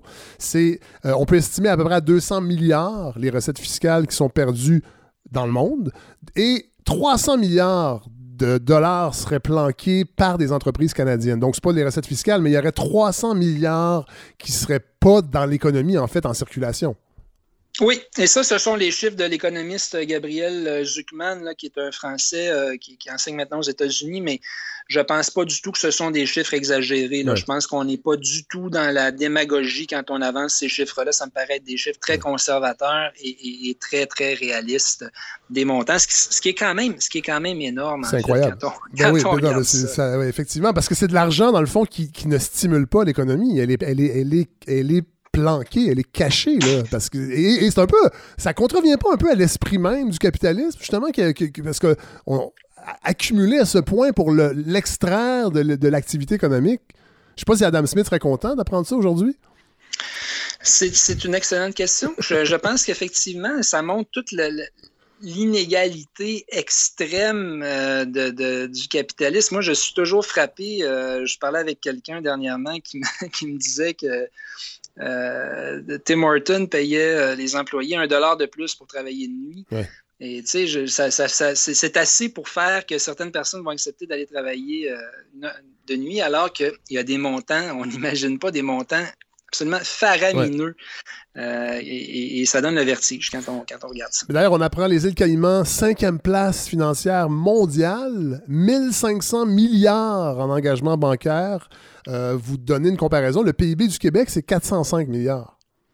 Oui. C'est fou. Oui. Ça montre que, en fait, c'est ça. Les îles Caïmans, évidemment, c'est un c'est ça, c'est une plateforme qui est connectée, dans le fond, sur les économies, les plus grandes économies, que ce soit les États-Unis ou euh, plusieurs économies européennes, mais ça montre un peu que le Québec est un, est un nain d'une certaine manière en matière financière par rapport aux, aux îles Caïmans. Et, vous le démontrez dans votre livre, en fait, l'écosystème fiscal est à ce point développé, dans le fond, que tous ces, toutes ces îles-là, oui, il y a une certaine compétition, entre autres, pour attirer des, des, compagnies, mais ils, se complètent en même temps. Chaque grand empire euh, financier, les États-Unis, euh, la, la Chine, le Canada, entre autres, ont leur îles ou leurs endroits un petit peu favoris, si on peut dire, et, qui, et ces endroits-là se spécialisent dans des activités particulières et finissent par former un écosystème qui se complète. Tout à fait, tout à fait. Et c'est ça que l'erreur serait de penser que euh, les îles Caïmans, par exemple, font, font, concurrence à New York ou à la Suisse ou à, différents, euh, différents endroits. C'est tout, un c'est tout interrelié et, et jamais, il faut penser que jamais la Suisse ou des, petites îles comme les, îles Caïmans auraient pu se développer comme elles se sont développées si ce n'était pas avec l'accord, en fait, là, tacite euh, des grandes économies euh, comme les États-Unis et, les autres. Et, effectivement, on peut se demander si ce n'est pas presque obligatoire aujourd'hui pour une grande économie d'avoir ce genre de petit paradis fiscal à proximité. Euh, j'imagine pour, la, pour, la, compétitivité fiscale, entre autres, je pense que c'est le problème. En fait, c'est tellement installé, c'est ce qu'on comprend en lisant votre livre, c'est tellement bien installé que ça serait difficile pour une économie de passer à côté de ça parce que ça devient un outil dans leur arsenal fiscal, en fait. Tout à fait, tout à fait, tout à fait. Et, euh, on voit même parfois apparaître un peu des paradis fiscaux là, qui étaient un peu artificiels, qui n'étaient pas utilisés avant. Donc, ça continue à se développer aujourd'hui. Puis ça, c'est, ça, c'est un aspect qui est intéressant, c'est que on, parle beaucoup de, assez négativement des paradis fiscaux depuis quelques années. Mais on aurait bien tort de penser que c'est un phénomène qui est en recul aujourd'hui, qu'on est en train de fermer les, les dernières échappatoires.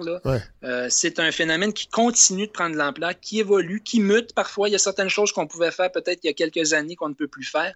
Euh, mais de penser que ça va se terminer bientôt, à mon avis, c'est une, grave erreur. Ah je, pensais, euh, je pensais vous inviter à la balado pour nous, donner un peu d'espoir, mais visiblement, ça va être juste la lecture, ça sera pas de l'espoir, mais bon.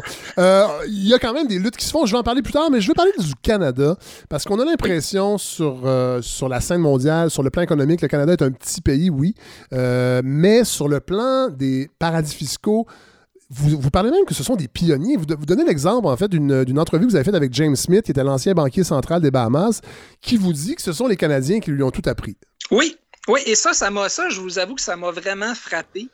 Euh, le rôle des Canadiens, surtout évidemment dans les, euh, dans les Caraïbes, là, euh, même avant les Américains, parce que les Américains étaient un peu dans un grand pays qui était très développé. beaucoup, il y avait beaucoup de développement, mais les Canadiens ont joué vraiment, les banques canadiennes en particulier, ont joué un rôle très, très important dans les, dans les Caraïbes. C'est souvent d'ailleurs les, les, principales institutions financières là-bas, là, de, ben vraiment les plus grandes banques de ces, de ces îles-là sont des banques canadiennes, comme la, Banque Royale ou la Banque. Aux îles Caïmans, vous êtes la, aux la Banque Royale, c'est la banque du gouvernement. Tout à fait. Et, il suffit d'aller se promener là pour voir qu'il n'y en a pas une, il y en a presque à tous les coins de rue et dans les plus beaux immeubles. Donc, euh, ce sont vraiment des, joueurs majeurs. Et, effectivement, ce qu'on voit, c'est qu'il y a des riches Canadiens euh, qui ont joué un rôle vraiment de pionnier, là, notamment aux Bahamas. Euh, ce que le banquier Smith me disait, c'est qu'il y avait un, mineur, en fait, un, un propriétaire de mines canadien euh, qui s'appelait Harry Oakes, là, qui avait joué vraiment un rôle de pionnier euh, à l'époque, euh, qui avait fait fortune dans l'or en Ontario et qui ensuite a déménagé aux Bahamas. Et c'est lui qui a mis un peu sur pied là, le début là, vraiment de, la, de, la, finance aux Bahamas, comment euh, les compagnies étaient un peu des écrans et tout ça. Euh, donc c'est intéressant. On a souvent l'image du Canada comme un pays un peu boy scout, euh, bien, bien gentil. Il y, a, il y, a, quand même ce côté-là aussi de Canadiens très riches, milliardaires souvent, qui ne veulent pas payer leurs impôts au Canada et qui euh, vont chercher des façons de, de, de, de, ne pas en payer à l'étranger. Ouais, pour donner un exemple, en fait, vous dites dans votre livre, euh, euh, juste pour le Québec, le manque à gagner pourrait être entre 600 et 800 millions de dollars en recettes fiscales, et ça, c'est selon un article de Francis Vaille. Mais pour donner une, idée, la Barbade est le troisième, la Barbade est le troisième partenaire financier du Canada. Les États-Unis seraient premiers, ben, sont premiers à 475 milliards. Le Royaume-Uni, 80... ça, je savais pas, par exemple, le Royaume-Uni était deuxième. Je pensais que la Chine hum. était plus, était plus haute dans le palmarès des partenaires financiers du Canada, mais ça, ça saurait tarder, j'imagine. Mais euh, donc, le Royaume-Uni, 97 milliards et la Barbade, 68 milliards. Oui, c'est c'est énorme. Mais euh, pour la Chine, euh, c'est ça, peut-être parce que c'est parce que justement, on utilise d'abord la Barbade et, ça fausse un peu les statistiques, dans le sens qu'un investisseur va passer, va, monter une coquille à la Barbade et ensuite ça va aller être investi en Chine. mais oui, effectivement, c'est remarquable. Et la Barbade en particulier est euh, vraiment le paradis fiscal des, Canadiens, si on peut le dire. C'est la place. Euh, il y a un traité qui, date de 1980 qui, permet, euh, qui a permis de rapatrier les impôts au Canada en passant par la Barbade sans impôt. Et c'est vraiment l'endroit qui, qui, qui, était un peu déterminé pour, pour les, compagnies canadiennes. Oui, parce que vous parlez de cette, cette, cette, cette cet accord-là entre le Canada et la Barbade parce que aussi, je pense que, si j'ai bien compris, qu'on disait que ça allait servir également à faire, circuler l'information, donc à lever un peu la transparence, mais finalement, ça, a plus accéléré la, capacité d'utiliser la Barbade comme un paradis fiscal que pour combattre l'évasion fiscale. Tout à fait, tout à fait. Et, à l'époque, c'est difficile de penser qu'il n'y avait pas déjà un peu cette idée-là et, ça, passe, ça passait un peu inaperçu en 1980 quand ça a été signé parce que c'était avec d'autres pays. Euh, mais j'ai du mal à croire que le gouvernement de l'époque ne savait pas du tout ce qu'il faisait. Là, euh, mais, euh, mais oui, effectivement, c'est toujours un peu ça. Puis d'ailleurs, le Canada, dans les dernières années, a signé énormément de traités pour un peu égaliser le terrain avec la Barbade en disant on va échanger de l'information avec tous les paradis fiscaux. donc, on va signer des accords. Est-ce que ça donne vraiment les résultats escomptés? Quels sont les Canadiens qu'on a pu prendre la main dans le sac ben, ailleurs? dans votre livre, vous le dites, il y en a très peu. vous avez l'impression, en fait, que la. En fait, vous, avancez que l'idée, dans le fond, pour, ce qui est des particuliers, on est un petit peu plus agressif peut-être dans la recherche de coupables, bien que les grands noms, en tout cas, ou des, euh, coupables n'ont pas été trouvés, mais c'est les entreprises, en fait, qui, ont, une plus grande marge de manœuvre et qui ne se semblent, pas trop inquiétés par les autorités euh, fiscales canadiennes. Non, c'est ça. L'approche canadienne, en fait, depuis quelques années, ça a été de dire on va s'attaquer aux gens qui ne respectent pas la loi, les, criminels qui cachent de l'argent. Et là, il y a eu des efforts. Sauf que, effectivement, comme, comme vous le dites, Fred, moi, je cherche encore le cas exemplaire qu'on aurait pu faire, comme ça s'est vu aux États-Unis, d'aller chercher vraiment quelqu'un de connu, de l'accuser d'évasion fiscale et, éventuellement peut-être de l'envoyer en prison, de vraiment faire un exemple avec, avec ça. Moi, je n'ai pas vu de cas comme ça et j'ai demandé qu'on m'en donne et il n'y a à peu près pas de cas vraiment de contribuables connus qui ont été, euh, qui ont été inquiétés euh, par, par le fisc. Et pendant ce temps-là, ben, on dit tout ce qui est légal, c'est correct. Fait que là, les, entreprises jouent toujours un peu sur la ligne et disent on fait rien d'illégal. Possiblement que c'est vrai. En fait, c'est probablement vrai. J'aurais du mal à croire qu'une entreprise va vraiment aller cacher de l'argent. Euh, mais ça ouvre un. Ça en fait, c'est moral. moralement, c'est parce que légalement, c'est souvent, c'est souvent légal. C'est ça le problème, mais c'est que c'est moralement très discutable. Puis d'ailleurs, vous le dites dans la, dans, la, la, lutte à l'évasion fiscale et les enquêtes, c'est que là, vous, ils, ont, ils ont, parce qu'il y a le programme de divulgation volontaire. Je me rappelle quand moi, la première fois que je l'ai appris, il y avait eu le scandale de KPMG, entre autres, qui était sous enquête. En cas, des clients de KPMG étaient sous enquête. Finalement, on avait appris qu'ils avaient pu se prémunir du, de, la, divulgation euh, euh, volontaire, alors que normalement, ça n'aurait pas dû être le cas. L'enquête aurait dû se poursuivre. Et finalement, on n'a jamais su exactement ce qui s'est passé parce que tout est resté confidentiel. Tout à fait. Puis ce programme-là, il y aurait, il y aurait possiblement une enquête à faire parce que là, ils ont, ils ont resserré un petit peu les critères, mais au début, là, je me souviens en 2013, euh, c'était rendu, c'était très généreux. Dans le fond, quelqu'un faisait sa divulgation de façon volontaire, payait de l'impôt, mais c'était pas si pire que ça. Et tout ça restait anonyme. Et combien de gens sont, se sont prémunis de ce programme-là? D'après moi, ça doit être, ça doit être assez. Euh, ça doit être énorme. Là. Euh, autre chose qui est euh, un peu choquante dans votre livre qu'on apprend, c'est que le Canada, oui, utilise beaucoup de paradis fiscaux, mais en est un, lui aussi, d'une certaine façon. Entre autres, avec un taux d'imposition assez bas pour les entreprises, plus bas qu'aux États-Unis même, il faut quand même le dire. Euh, des subventions accordées à la masse salariale dans, divers dans, des secteurs ciblés, d'ailleurs, ce qui permet au Québec d'être au dixième rang des législations les plus généreuses fiscalement, entre autres avec les jeux vidéo. On sait toute cette, grappe d'industrie du jeu vidéo. Euh, je pense que c'est Bernard Landry, le premier qui avait mis ça sur pied, euh, où je pense qu'on paye encore 37 de la masse salariale de beaucoup d'entreprises dans ce domaine-là, à moins que je me trompe. Pour vous, c'est une sorte de paradis fiscal. Oui, oui. Et ce qui est intéressant, c'est qu'on attire des compagnies un peu de la même manière que euh, ce qu'on reproche à l'Irlande, par exemple, ou à d'autres pays. C'est un peu artificiel. Tu sais, je, donne le cas dans le livre, euh, le cas de la compagnie Valéant. Euh, pharmaceutique. un, ancien fleuron, un... ancien fleuron pharmaceutique québécois? Ouais, fleuron, fleuron québécois. oui, en fait, cette compagnie-là a déjà eu euh, une capitalisation boursière supérieure à la Banque Royale en bourse. C'était vraiment une compagnie extrêmement importante. Mais qui avait un petit bureau à, Laval. Euh, je ne sais pas si vous êtes déjà passé là, on voit les bureaux, ça, ça a ah l'air d'une belle entreprise, mais on a du mal à croire que c'est une entreprise de cette ampleur-là. Et ce qu'on comprenait, dans, ce qu'on comprend quand on fouille un peu, c'est que toute la direction de cette compagnie-là, en fait, elle travaillait au New Jersey. Euh, les employés étaient presque tous à l'extérieur du Québec, mais ils insistaient pour dire que leur siège social était à Laval, euh, en région de Montréal, dans la région de Montréal, pour des raisons, principalement, selon ce qu'on comprend, euh, des raisons de crédit d'impôt, des raisons de ben taux d'imposition plus faibles qu'aux États-Unis. Donc oui, on joue le rôle d'un on joue le rôle d'un paradis fiscal. Dans le secteur minier également. Ah ben oui, ça, ça, ben oui. D'ailleurs, vous donnez l'exemple d'ArcelorMittal, bien que c'est l'inverse. ArcelorMittal a son siège social au Luxembourg, mais profite grandement, est au centre un peu du plan Nord de Jean Charest. Entre autres, c'est une des entreprises euh, phares, si on peut dire, du, plan Nord, et qui profitait, en fait, j'imagine, d'énormément d'avantages. Puis on le sait, sur le plan mini, Alexandre Schill, dans Le Devoir, avait fait un gros dossier là-dessus, que dans le fond, le, secteur mini nous coûte de l'argent collectivement, euh, redevance incluse. Euh, on est vraiment un pays du tiers-monde pour, pour ce qui est des ressources naturelles et des avantages qu'on a nos entreprises. Oui, disons qu'on est extrêmement généreux pour les compagnies euh, minières. Et si vous regardez à la Bourse de Toronto, il y a bien des compagnies minières qui ont tout simplement là, quelques, quelques, quelques employés au Canada et pourtant disent qu'elles ont leur siège social ici, alors qu'en réalité, c'est ailleurs qu'elles font euh, Parlons un peu des véhicules utilisés. Là, je ne veux pas rentrer dans la mécanique parce que c'est complexe, puis il y, a beaucoup de produits en fait accessibles pour les entreprises qui voudraient, euh, en fait, les, gens qui ont de l'argent, qui, qui, voudraient utiliser les paradis fiscaux. Mais on peut parler, entre autres, on parle des compagnies, entre autres des filiales. Ça, je pense, c'est peut-être euh, la façon la plus qu'on connaît le plus, en fait, une entreprise qui se crée des filiales et qui joue sur les profits tout dépendant des, euh, des législations. Euh, peut-être nous expliquer un peu comment ça peut fonctionner?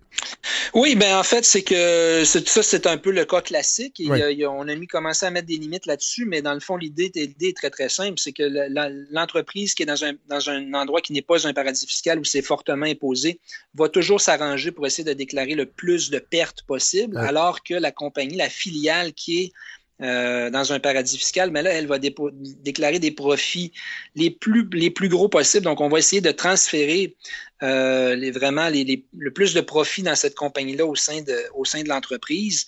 Et parfois de manière un petit peu, euh, artificielle, évidemment. Par exemple, si une filiale, une filiale pourrait vendre euh, un produit à une autre filiale de la compagnie pour un prix qui est complètement démesuré.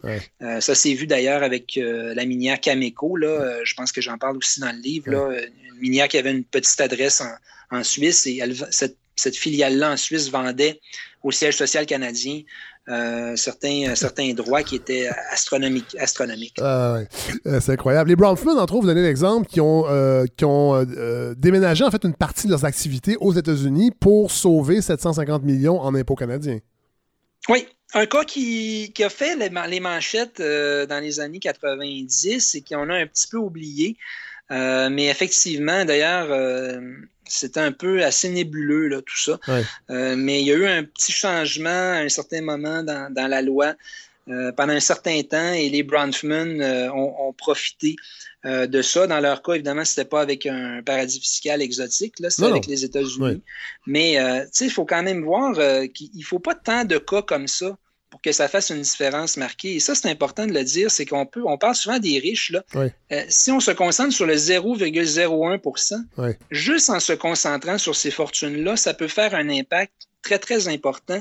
Euh, quand on parle, de, par exemple, de 750 millions de dollars qui pourraient être éludés en impôts, ben, c'est quand même majeur. Ben, c'est majeur. D'ailleurs, dites-nous là, en fait, parce que c'est un peu les constatations que vous avez faites, parce qu'on on, on, est outré de ça parce qu'on a l'impression que les gens ne paient pas leur, juste part, mais c'est que ça, une pression sur les démocraties aussi. Tout ce système-là, ça a des impacts au-delà de, la redistribution de la richesse. C'est des effets qui sont délétères, en fait, d'une certaine façon, à plein de niveaux.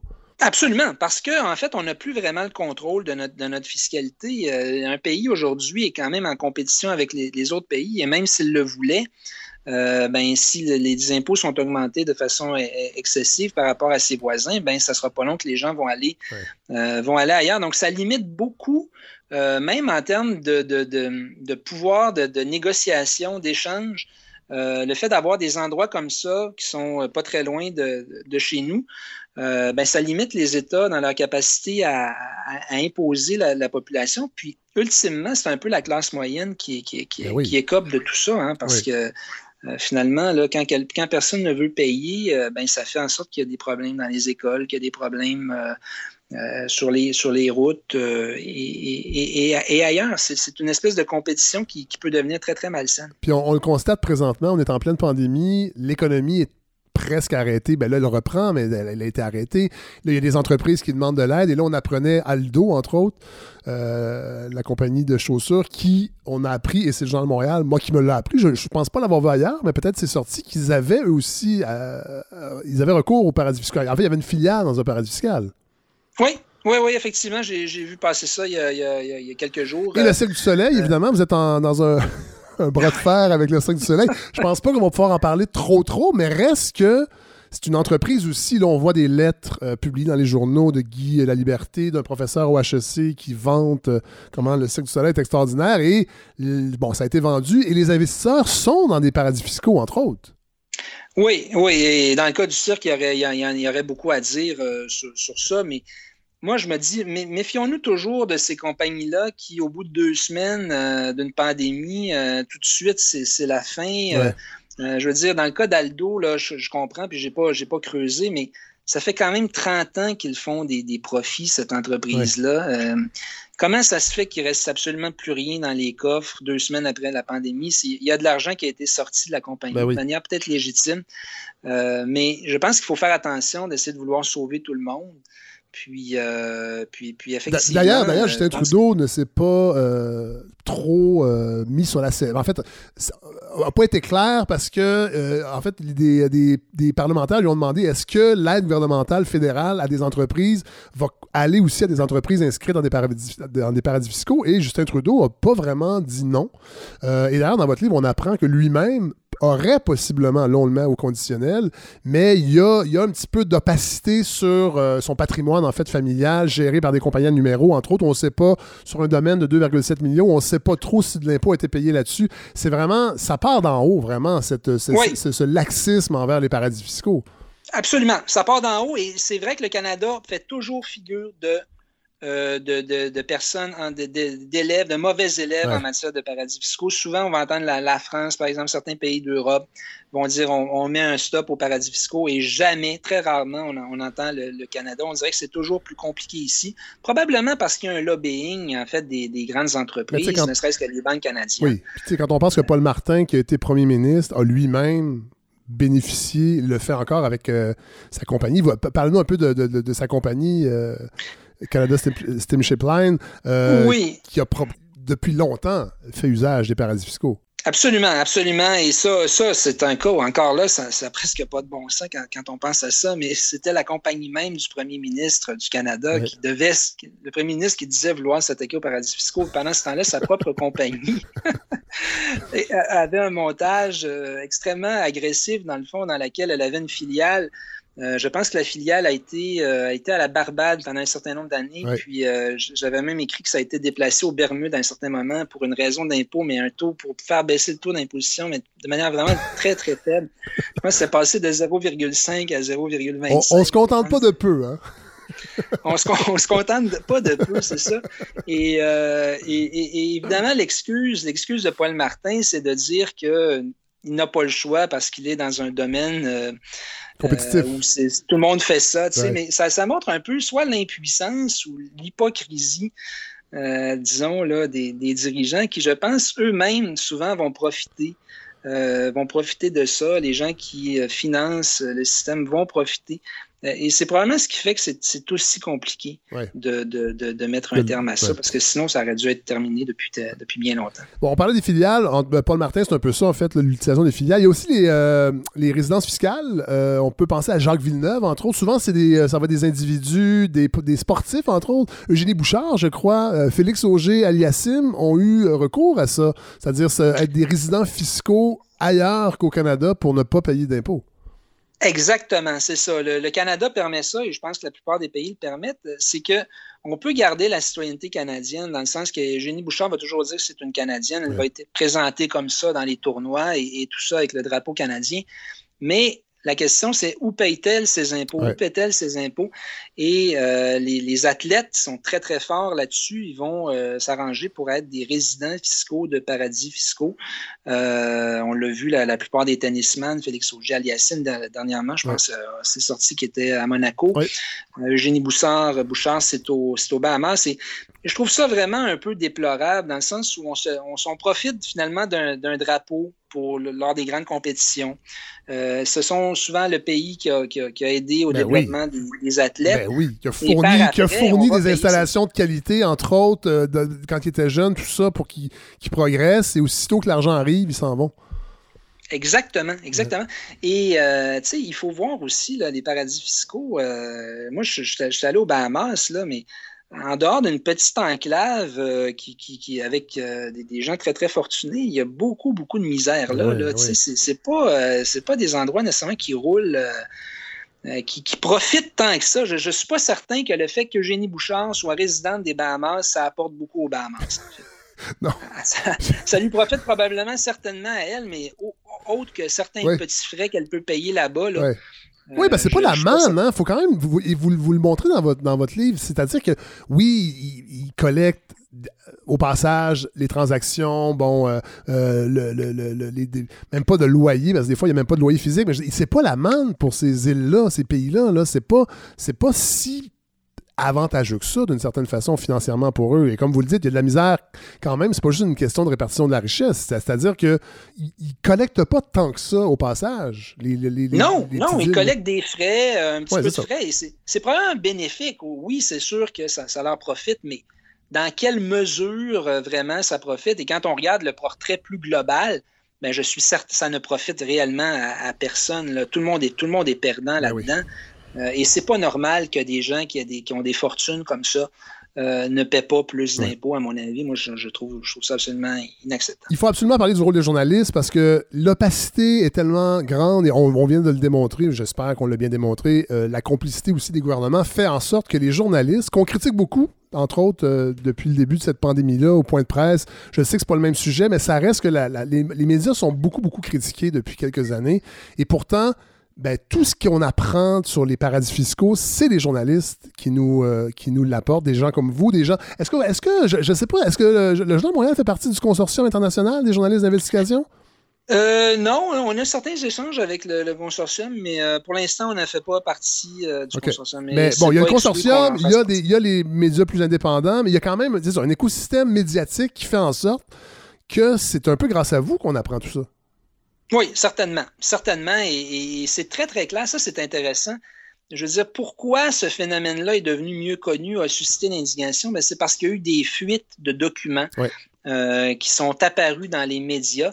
Et, souvent, c'est assez frappant, moi, quand je lis des documents de cours euh, ou des, documents euh, officiels qui se réfèrent, par exemple, aux Panama Papers, aux Offshore Leaks. J'ai l'impression que même les gouvernements euh, ont été un peu euh, surpris parce qu'ils parce qu'ils ont vu et, et, effectivement sans le fait qu'il y ait eu des lanceurs d'alerte et qu'il y ait eu des, des, fuites de documents traités par des journalistes, euh, je pense qu'on ne serait pas du tout euh, où, on est aujourd'hui. Tout à fait, tout à fait. Bon, en terminant, parce que ça fait quand même là, plus, plus qu'une demi-heure que je suis avec vous. Je pas, faut, faut, poursuivre vos enquêtes, là, justement, pour nous informer de ce qui se passe.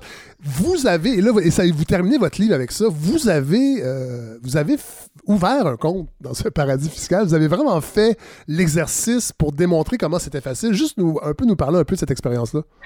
Oui, ben c'était un peu dans les projets fous du bureau d'enquête de Québécois au début. On s'était dit, on pourrait essayer d'ouvrir un compte euh, offshore et moi, j'y croyais ben plus ou moins. ben, ben honnêtement, je me disais à un certain moment, ça va bloquer puis ça va se, terminer.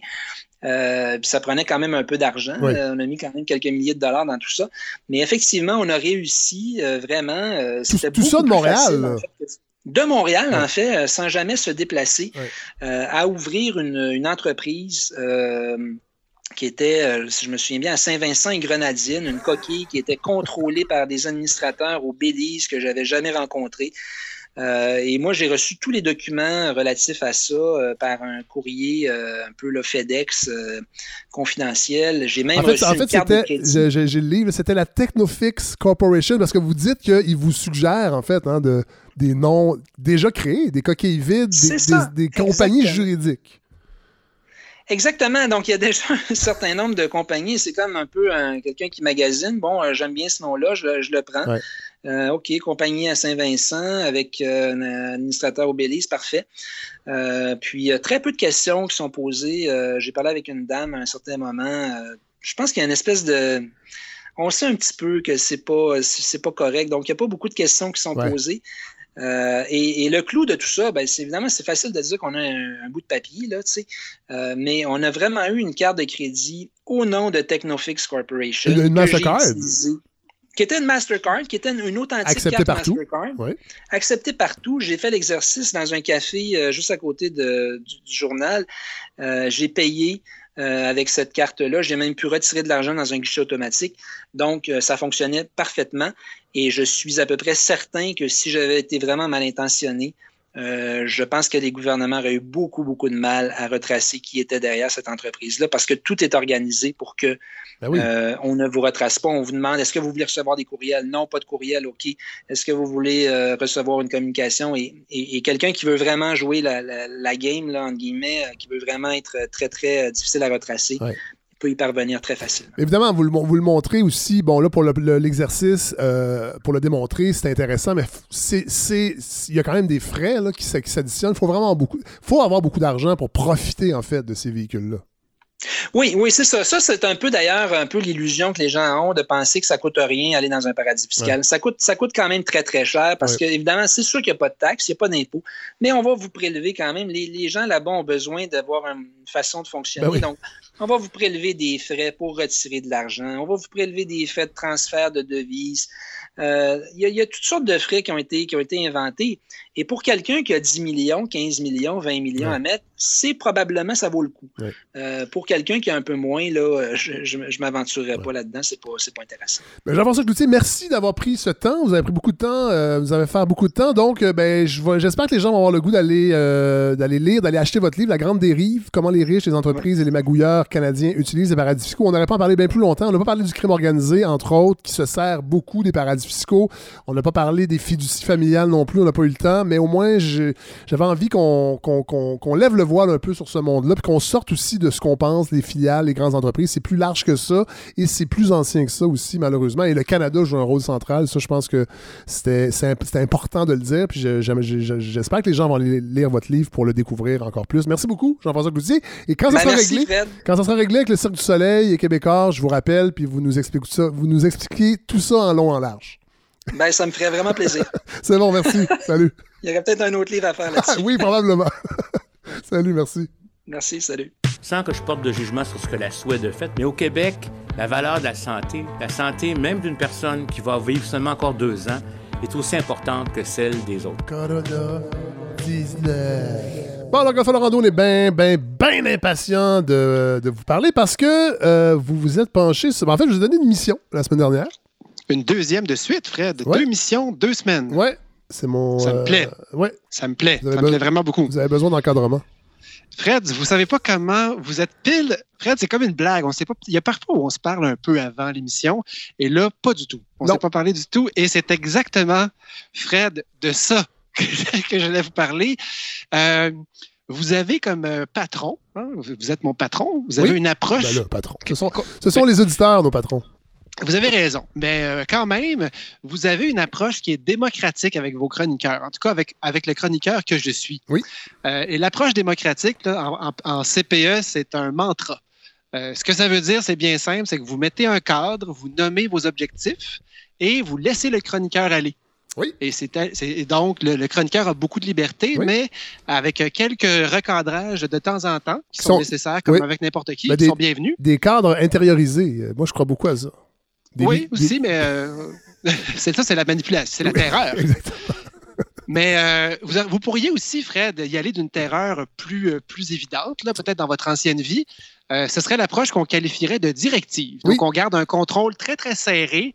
Euh, la marge de manœuvre du chroniqueur là, est pas très large. Et puis, c'est peut-être ça qui fait que quelqu'un quitte euh, Radio-Canada. Ah! je, je Oui, présume. ça, c'est- Je présume. oui.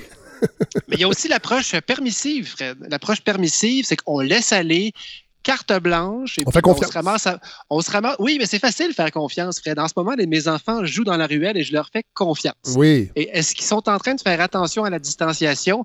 Euh, je ne le sais plus. Euh, j'appelle la ruelle, Fred, j'appelle la ruelle Li- euh, Little Sweden. Ah, Little Sweet. oui, mais en même temps, il paraît qu'ils sont moins contagieux, là. Les enfants? Oui. Ouais, c'est la nouvelle euh, qui est en vigueur en ce moment. Alors, jusqu'à temps qu'on se rende compte que finalement, ce sont les plus contagieux Oui, du monde.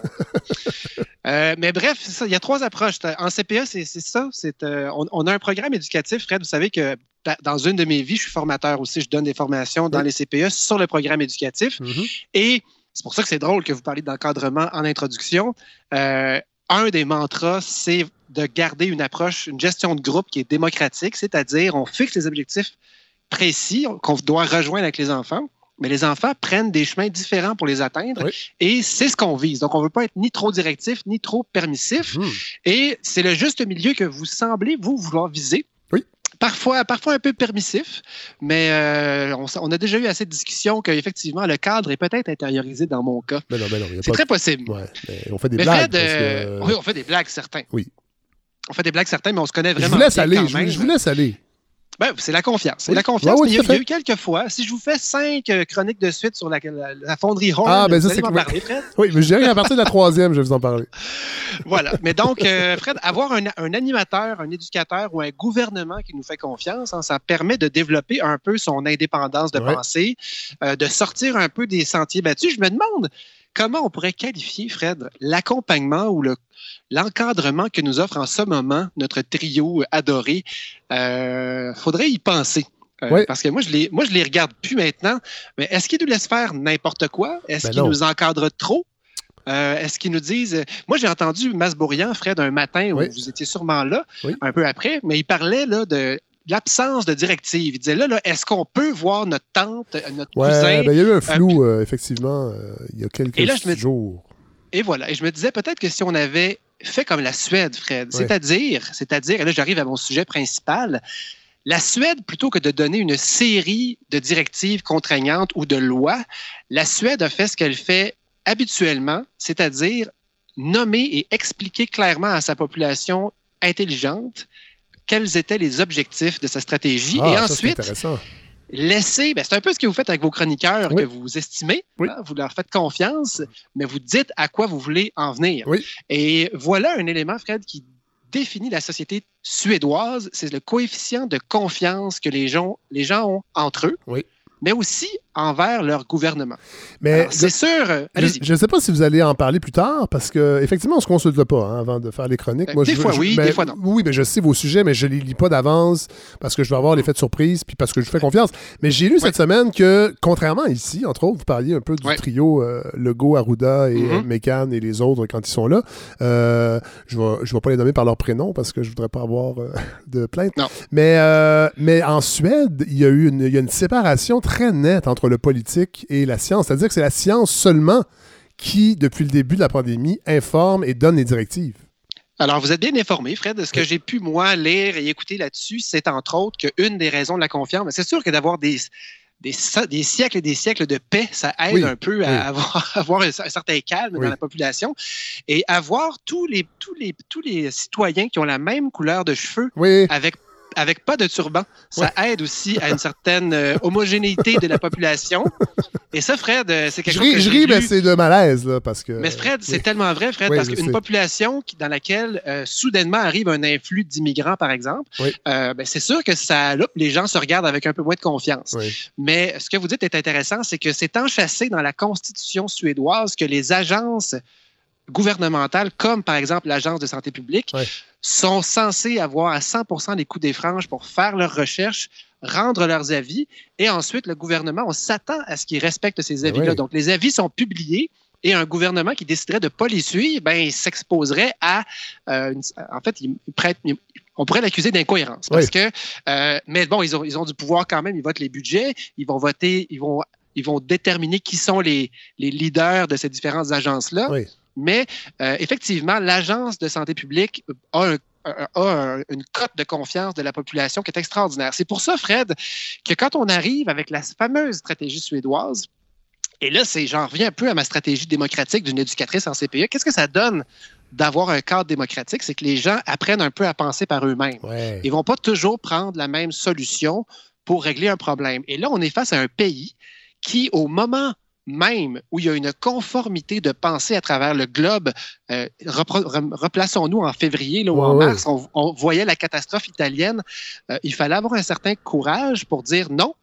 On ne fera pas la même chose que tout le monde, malgré qu'on entend les docteurs italiens qui étaient en panique totale et qui disaient Vous ne serez pas prêts. Euh, la Suède avait établi un plan en trois étapes et le plan, le plan final n'était pas un confinement de sa population.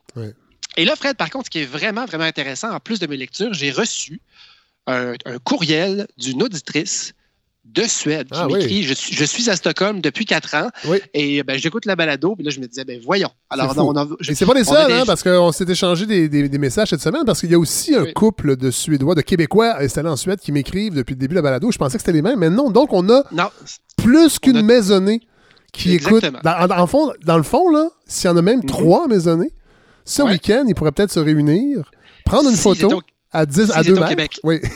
oui. Et nous l'envoyer. Mais Fred, ce qui est vraiment intéressant, à l'extérieur. Moment... Oui, tout à fait. Au moment où la Suède euh, annonçait sa stratégie complètement indépendante, qu'on va pouvoir euh, décortiquer un peu après, là, mm-hmm.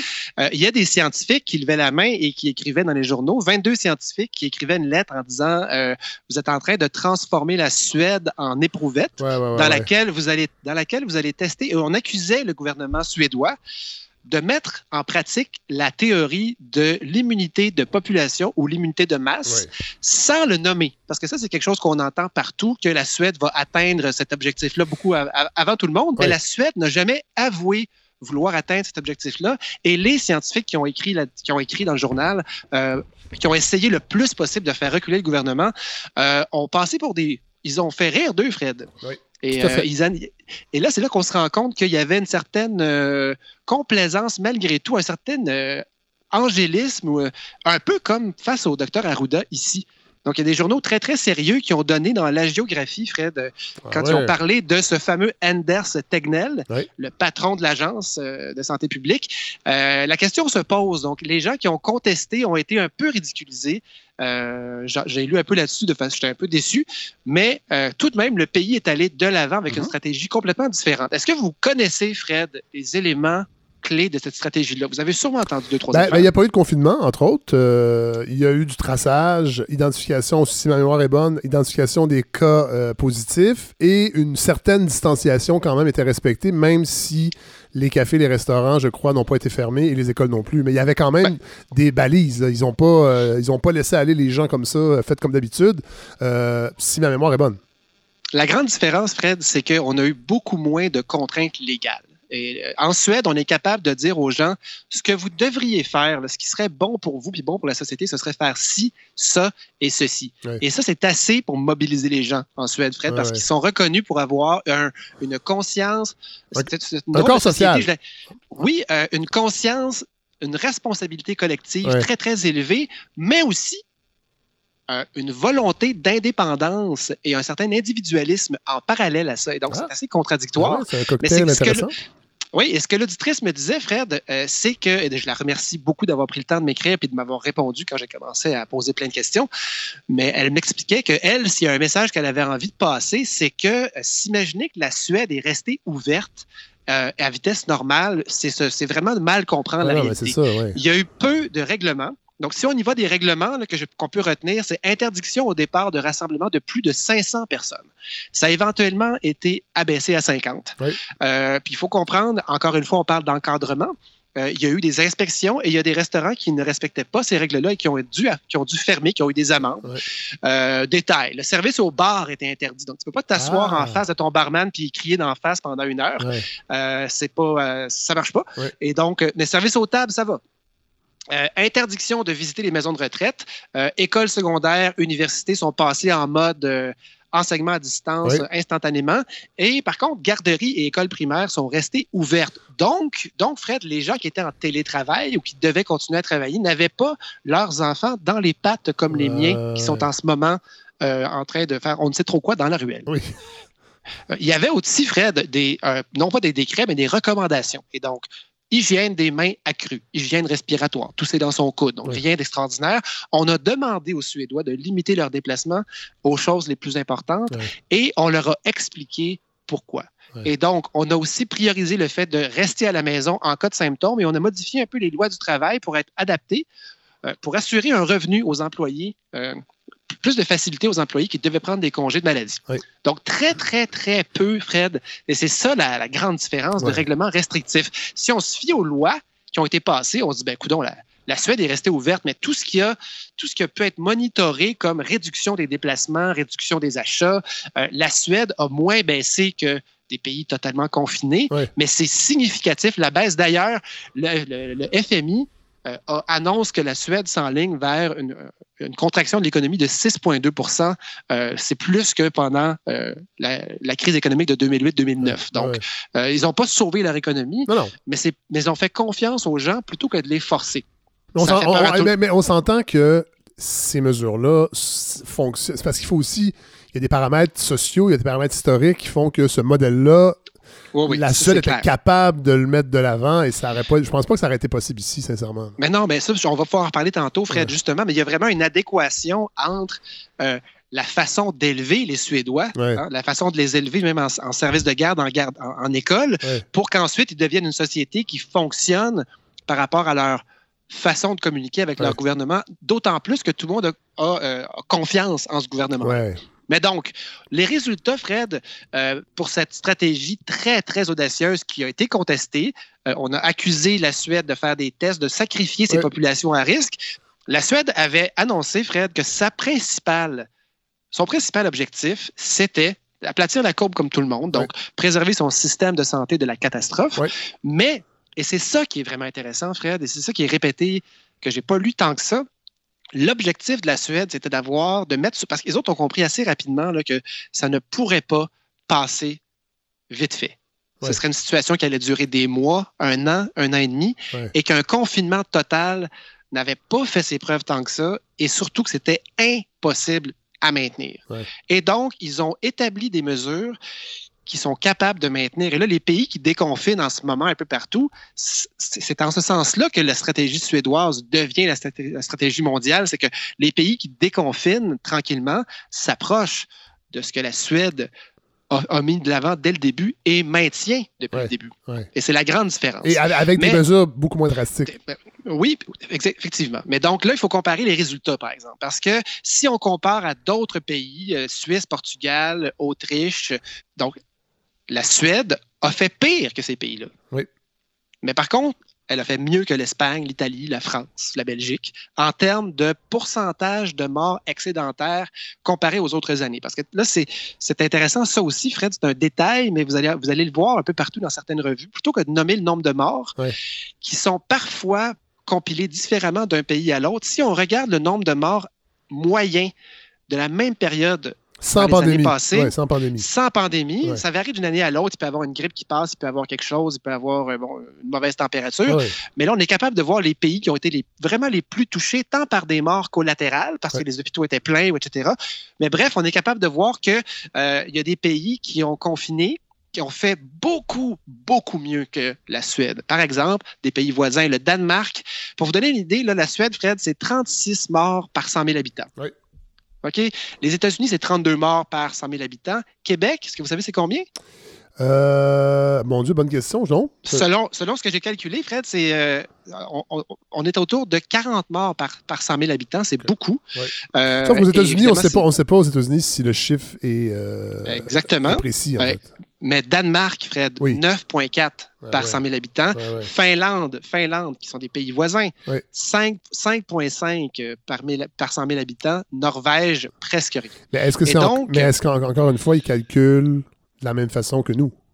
Fred, euh, j'ai regardé les deux façons de le calculer et dans les deux cas, ces trois pays-là, Norvège, Danemark et Suède, les comparaisons tiennent. Non, mais par rapport au Québec, parce que je sais qu'au Québec, Ah, euh, ouais. il paraît, en tout cas, parce que je suis pas spécialiste évidemment, et je vais pas me faire ramasser par des spécialistes qui vont dire qu'on on dit n'importe quoi, mais Mhm. on calculait tous les morts qui semblaient s'apparenter à des morts de, de, dues à la COVID, comme étant ouais. des, des, des morts euh, COVID, c'est ça? Euh, je pourrais pas dire, Fred, parce que disons, j'étais beaucoup dans des chiffres européens, puis Ouais. ce que j'ai trouvé de, de fiable en ce moment, c'était surtout là-dessus. Mais Il y, a- là, y a- il y a des gens donc, qui vont nous écrire de toute façon. Alors la semaine prochaine, on pourrait y Fred, revenir. L'émission n'est même pas disponible encore et les gens nous écrivent Oui. déjà pour se plaindre. Ou- et aussi pour nous féliciter. Alors, Fred, donc les résultats de la Suède, Fred, c'est qu'il y en a eu beaucoup de morts. Ouais. C'est ça l'affaire. Ouais. Et euh, ceux qui avaient peur, quand ils ont vu la courbe augmenter, ils se sont dit ça y est, ça y est, on va faire comme l'Italie. Et finalement, non. Euh, la Suède n'a- ne s'est pas effondrée malgré un confinement beaucoup moins restrictif. Mais il faut comprendre, avant justement de s'imaginer est-ce qu'on pourrait faire ça avec notre pays à nous ou avec les États-Unis, est-ce qu'on aurait Ouais. pu agir différemment?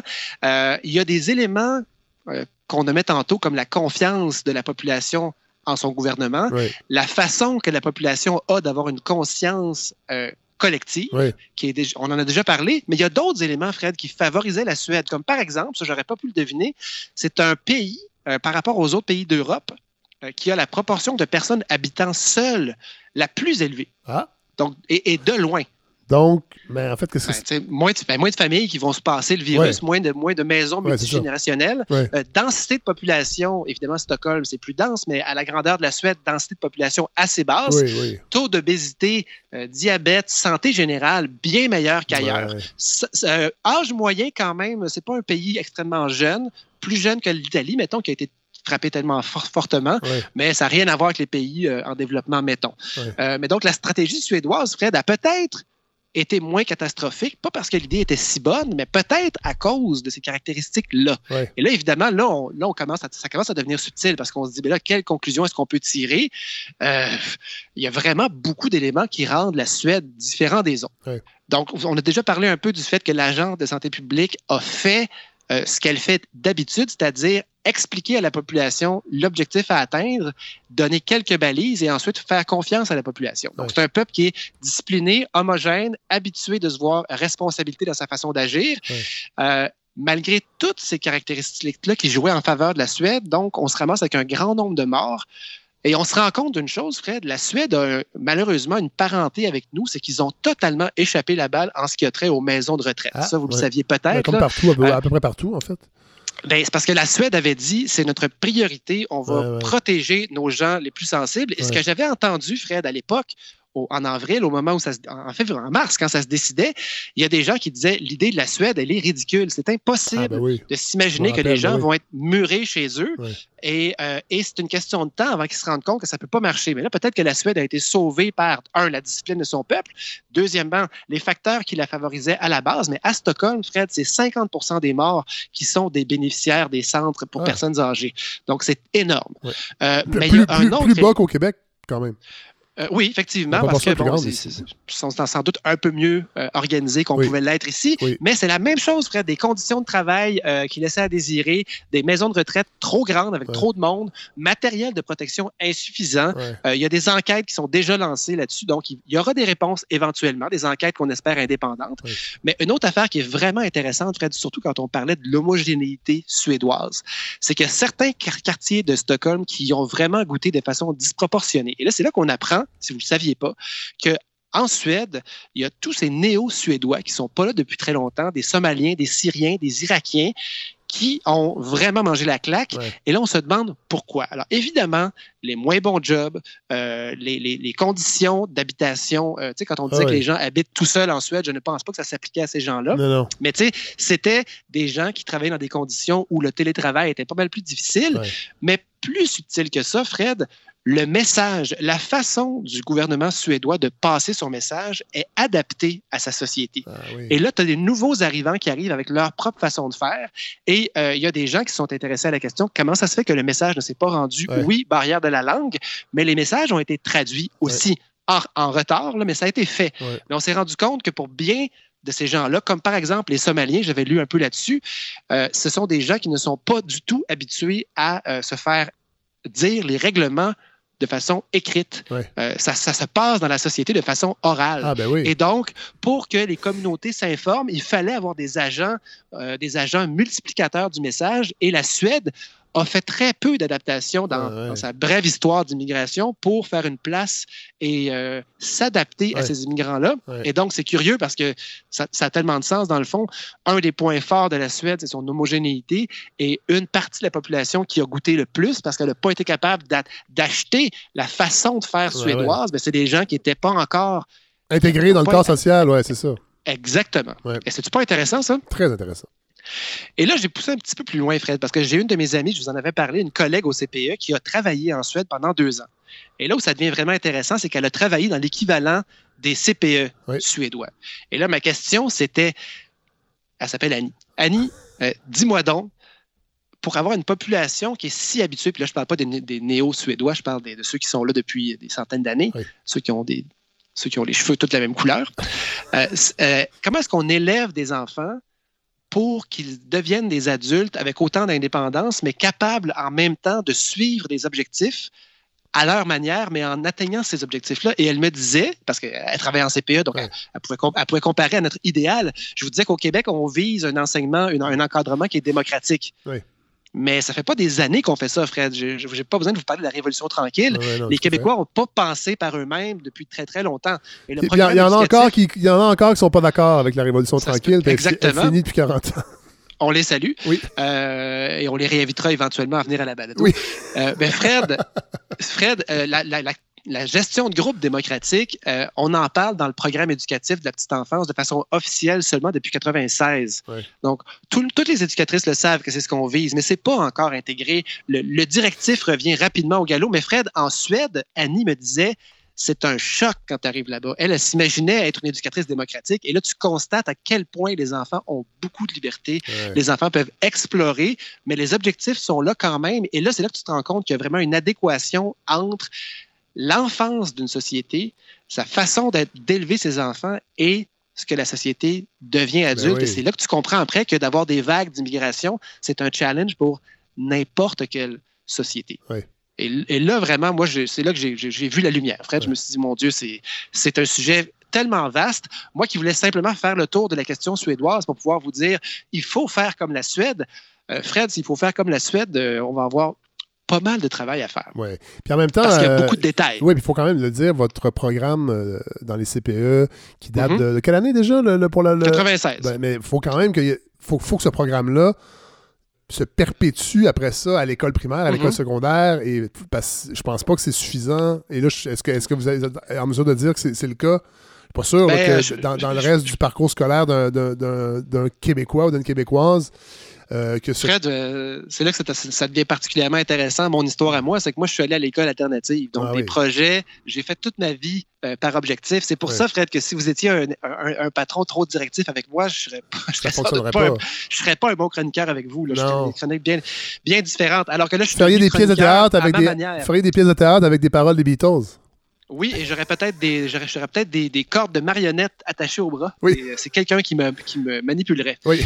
Mais donc, Fred, euh, finalement, là, ce qu'on peut dire de la Suède, c'est que ceux qui vont essayer de vous dire que ou bien c'est une catastrophe, ben c'est pas vrai, parce qu'il y a des éléments de ça qui sont intéressants, comme celui de pouvoir maintenir ces mesures-là pendant longtemps. Mhm. Et malgré que c'était pas l'objectif de la Suède, oui, il y a beaucoup de gens dans la population, beaucoup d'enfants, beaucoup de jeunes, beaucoup d'adultes en santé qui l'auront attrapé et qui auront éventuellement, euh, qui représenteront une masse de gens immunisés, mais on n'est pas à 60 là-bas non plus. Euh, mais ce sont des façons de faire qu'on peut maintenir dans le temps. Mais on a échappé la balle pour ce qui est de- des- des personnes âgées et des immigrants dans les grandes villes. Et là, encore une fois, Fred, pour juger de la situation en profondeur, bien, il va falloir laisser le temps passer. Euh, mais vraiment, Fred, encore une fois, vous m'avez donné un sujet passionnant qui m'a en plus ramené à mon encadrement que moi j'ai eu quand j'étais petit, celui que je donne à mes éducatrices au CPE Ah. et celui que je donne aux enfants qui sont dans la ruelle. Oui. Little, Little Sweden, Fred. Oui. Est-ce qu'ils sont en train est-ce qu'ils sont en train à 6 au soleil de boire dans la même chaudière d'eau en ce moment? Je ne le sais pas, Fred. J'ai expliqué à mes enfants l'objectif des mesures. Je leur ai même pas dit que c'était pour protéger leur santé. Fred, je leur ai dit que c'était pour protéger la vague à la grandeur de la société. Et Ah oui. euh, j'espère qu'ils ont compris. Moi, avec mon garçon, sinon, je- euh, je- moi, avec mon garçon, j'ai insisté sur la, ma protection à moi. n'attrape pas le virus parce que tu vas tuer ton père. Oui. Il l'a déjà euh, fait symboliquement, cela dit. Il en fait, il est dans un processus de le faire symboliquement, mais euh, non, je fais des blagues, j'ai quand même Selon expliqué. mon psychologue, Fred, c'est une bonne chose. Oui, oui, c'est ben, une très bonne chose. faut juste pas que ce soit à répétition aux trois jours, co- comme c'est le Fait cas l'idéal, de- en fait, depuis huit mois. Alors, on- du, du couteau dans le cœur à tousser dans la face, euh, on, est toujours, on est toujours dans, la même, euh, dans, le même, euh, dans le même Oedipe. Mais là, voilà, Fred. ah, ben, c'est passionnant, Godefroy. Et là, c'est Pas c'est- pire, hein, j'étais très, très content. c'est un peu plate parce que je suis en train de chercher euh, sur Twitter. J'ai vu passer et je me suis abonné à un compte d'un d'un urgentologue français qui, qui est en train d'observer le déconfinement et qui lui Mhm. prétend, euh, et là j'ai pas fait mes recherches pour savoir si c'est un, un disciple de Jean-Dominique Michel, mais qui dit que, en fait, ce qui semble, euh, puis là il, il dit vraiment, là, c'est son opinion de ses observations d'urgentologue, mais qu'il n'y aura pas de deuxième vague parce que visiblement... Ah, mais je l'ai vu, ce gars-là, Fred, je l'ai vu. Puis, euh, ça lui aussi, je me disais, maudit, j'aimerais donc lui poser des questions. Il dit une grande Euh, proportion des gens ne l'attraperont pas. On ne sait pas encore pourquoi, mais visiblement, il y a des gens qui l'attrapent, il y en a qui l'attraperont pas. Et Est-ce que c'est lui, Fred, qui disait que euh, la cloche épidémiologique est la même dans tous les pays, qu'on confine ou pas, et quand on commence à voir la courbe descendante, finalement, tout le monde s'en sort et la deuxième vague n'arrive pas? Oui, c'est un peu ça? C'est un peu ça. Euh, Ouais, ouais, ouais. ouais. Mais je pourrais peut-être vous Faudrait- renvoyer le tweet et peut-être l'analyser. Puis euh, Ouais, l'inclure mais- dans, dans votre. Là, je vous donne pas de mission pour la semaine prochaine. Non. Parce que on va être. euh, on est à la fin du mois de mai. On commence à être fatigué, il faut le dire. hein. C'est notre 31e épisode. Je devais en faire à peu près 25. Euh, Je me plains pas. Mais. euh, Mais là, je- Qu'est-ce que vous êtes en train de me dire là? On n'a pas d'épisode la semaine prochaine? On en a un, mais je ne vous donne pas de mission. Fait que je vous laisse explorer et trouver votre pro- propre sujet, en fait. Moi, tout ce que je veux, c'est. fantastique. Regarde, mon cadre. Quel est votre objectif? Mon objectif, c'est une bonne chronique Mhm. et que les gens l'apprécient. Et qu'après ça, les gens partagent la balado à leurs amis pour dire Hey, allez donc écouter ça. là, le Godefroy Laurando, le chroniqueur, est extraordinaire. Oui, l'animateur, Oui. mais lui, on le connaît depuis longtemps, mais Godefroy, on ne le connaissait pas. Et waouh Alors, Et j'ai envie, j'ai envie de donner à la balado. Voilà. Oui, c'est ça. Et ça, on peut le faire sur le fredsavard.com. Oui. D'ailleurs, Fred, je vous ai envoyé ma facture. Finalement, vous m'avez Oui. dit que. Oui, ben c'est ça. On va. euh, oui. C'est- merveilleux. Oui, ça, mais là, on dépasse le cadre d'intérêt des auditeurs, je pense. Vous croyez? Moi, je pense La- que les gens sont la poussière- Oh, veulent savoir si on est payé. Attendez. voilà. Bye! Bonne semaine! Alors voilà ce qui termine ce 30 31e épisode de la balado. J'ai mélangé dans mon compte. 31e épisode de la, de la balado de Fred Savard. Euh, il en reste quelques-uns euh, des épisodes pour la saison 2. Euh, évidemment, il y aura une saison 3. Si vous voulez aller écouter tous les épisodes, vous pouvez le faire sur le fredsavard.com. Si vous êtes abonné, évidemment, vous avez tous ces épisodes-là dans vos appareils pour les réécouter à volonté. Je reçois beaucoup de, messages de gens qui me disent Hey, j'écoutais euh, l'épisode cet automne, euh, qui réagissent à, des épisodes euh, à rebours, vraiment. Alors, je trouve ça le fun aussi. C'est la beauté de, la balado. C'est-à-dire que les épisodes euh, restent, en fait. Ils sont enregistrés, ils sont euh, disponibles euh, à volonté. Donc, si vous voulez euh, participer à la balado sur le plan financier, si vous voulez contribuer, ben, vous pouvez le faire sur le fredsavard.com. Il y a un bouton euh, pour euh, faire des dons. Euh, vous pouvez faire des dons uniques euh, ou euh, des dons mensuels, c'est-à-dire des plus petits montants que vous fractionnez dans l'année. Ça, c'est intéressant parce que nous, ça nous permet un peu de prévoir, de voir venir euh, et, de, planifier, entre autres, la saison 3 qui s'en vient, avec, euh, entre autres, sûrement un chroniqueur ou une chroniqueuse économique. Là, j'ai reçu quelques candidatures. J'ai bien hâte de parler à ces gens-là. Entre autres, euh, je vais en sélectionner, mais je trouve que c'est vraiment, vraiment ce qui manque à la balado. Ben, il manque plein de choses, vous allez me dire, mais... un propos sur l'économie. Euh, J'ai vraiment, vraiment hâte de vous offrir ça. Euh, et merci à Larry Dufresne, entre autres, qui me qui m'aide pour la co-réalisation et la production de cette balado. Merci à nos, nos collaborateurs cette semaine, Hélène Faradji, Godefroy Laurando, le journaliste Jean-François Cloutier et son livre La Grande Dérive aux éditions euh, du journal. Je vous invite à lire ce livre-là qui est vraiment une bonne porte d'entrée pour comprendre euh, l'étendue euh, des euh, paradis fiscaux. Je remercie Communauto également, partenaire depuis le début. On n'utilise pas beaucoup les voitures, malheureusement, pour aller en région. Un jour, on va aller vous voir en région, partout au Québec. C'était prévu. C'est vraiment le. la pandémie n'a pas freiné la balado.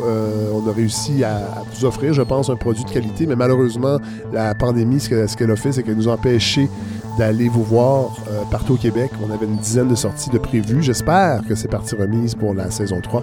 Alors, voilà, merci à Communauto, partenaire de cette balado. Alors je vous souhaite une bonne semaine, je vous souhaite plein de barbecue, je vous souhaite d'avoir un bon moral parce que je sais que c'est difficile pour plusieurs d'entre vous, moi également, cette pandémie-là joué sur nos, notre morale. Alors il fait beau, ça va faire du bien, la vitamine D entre autres. Alors voilà, bonne semaine tout le monde, on se retrouve la semaine prochaine.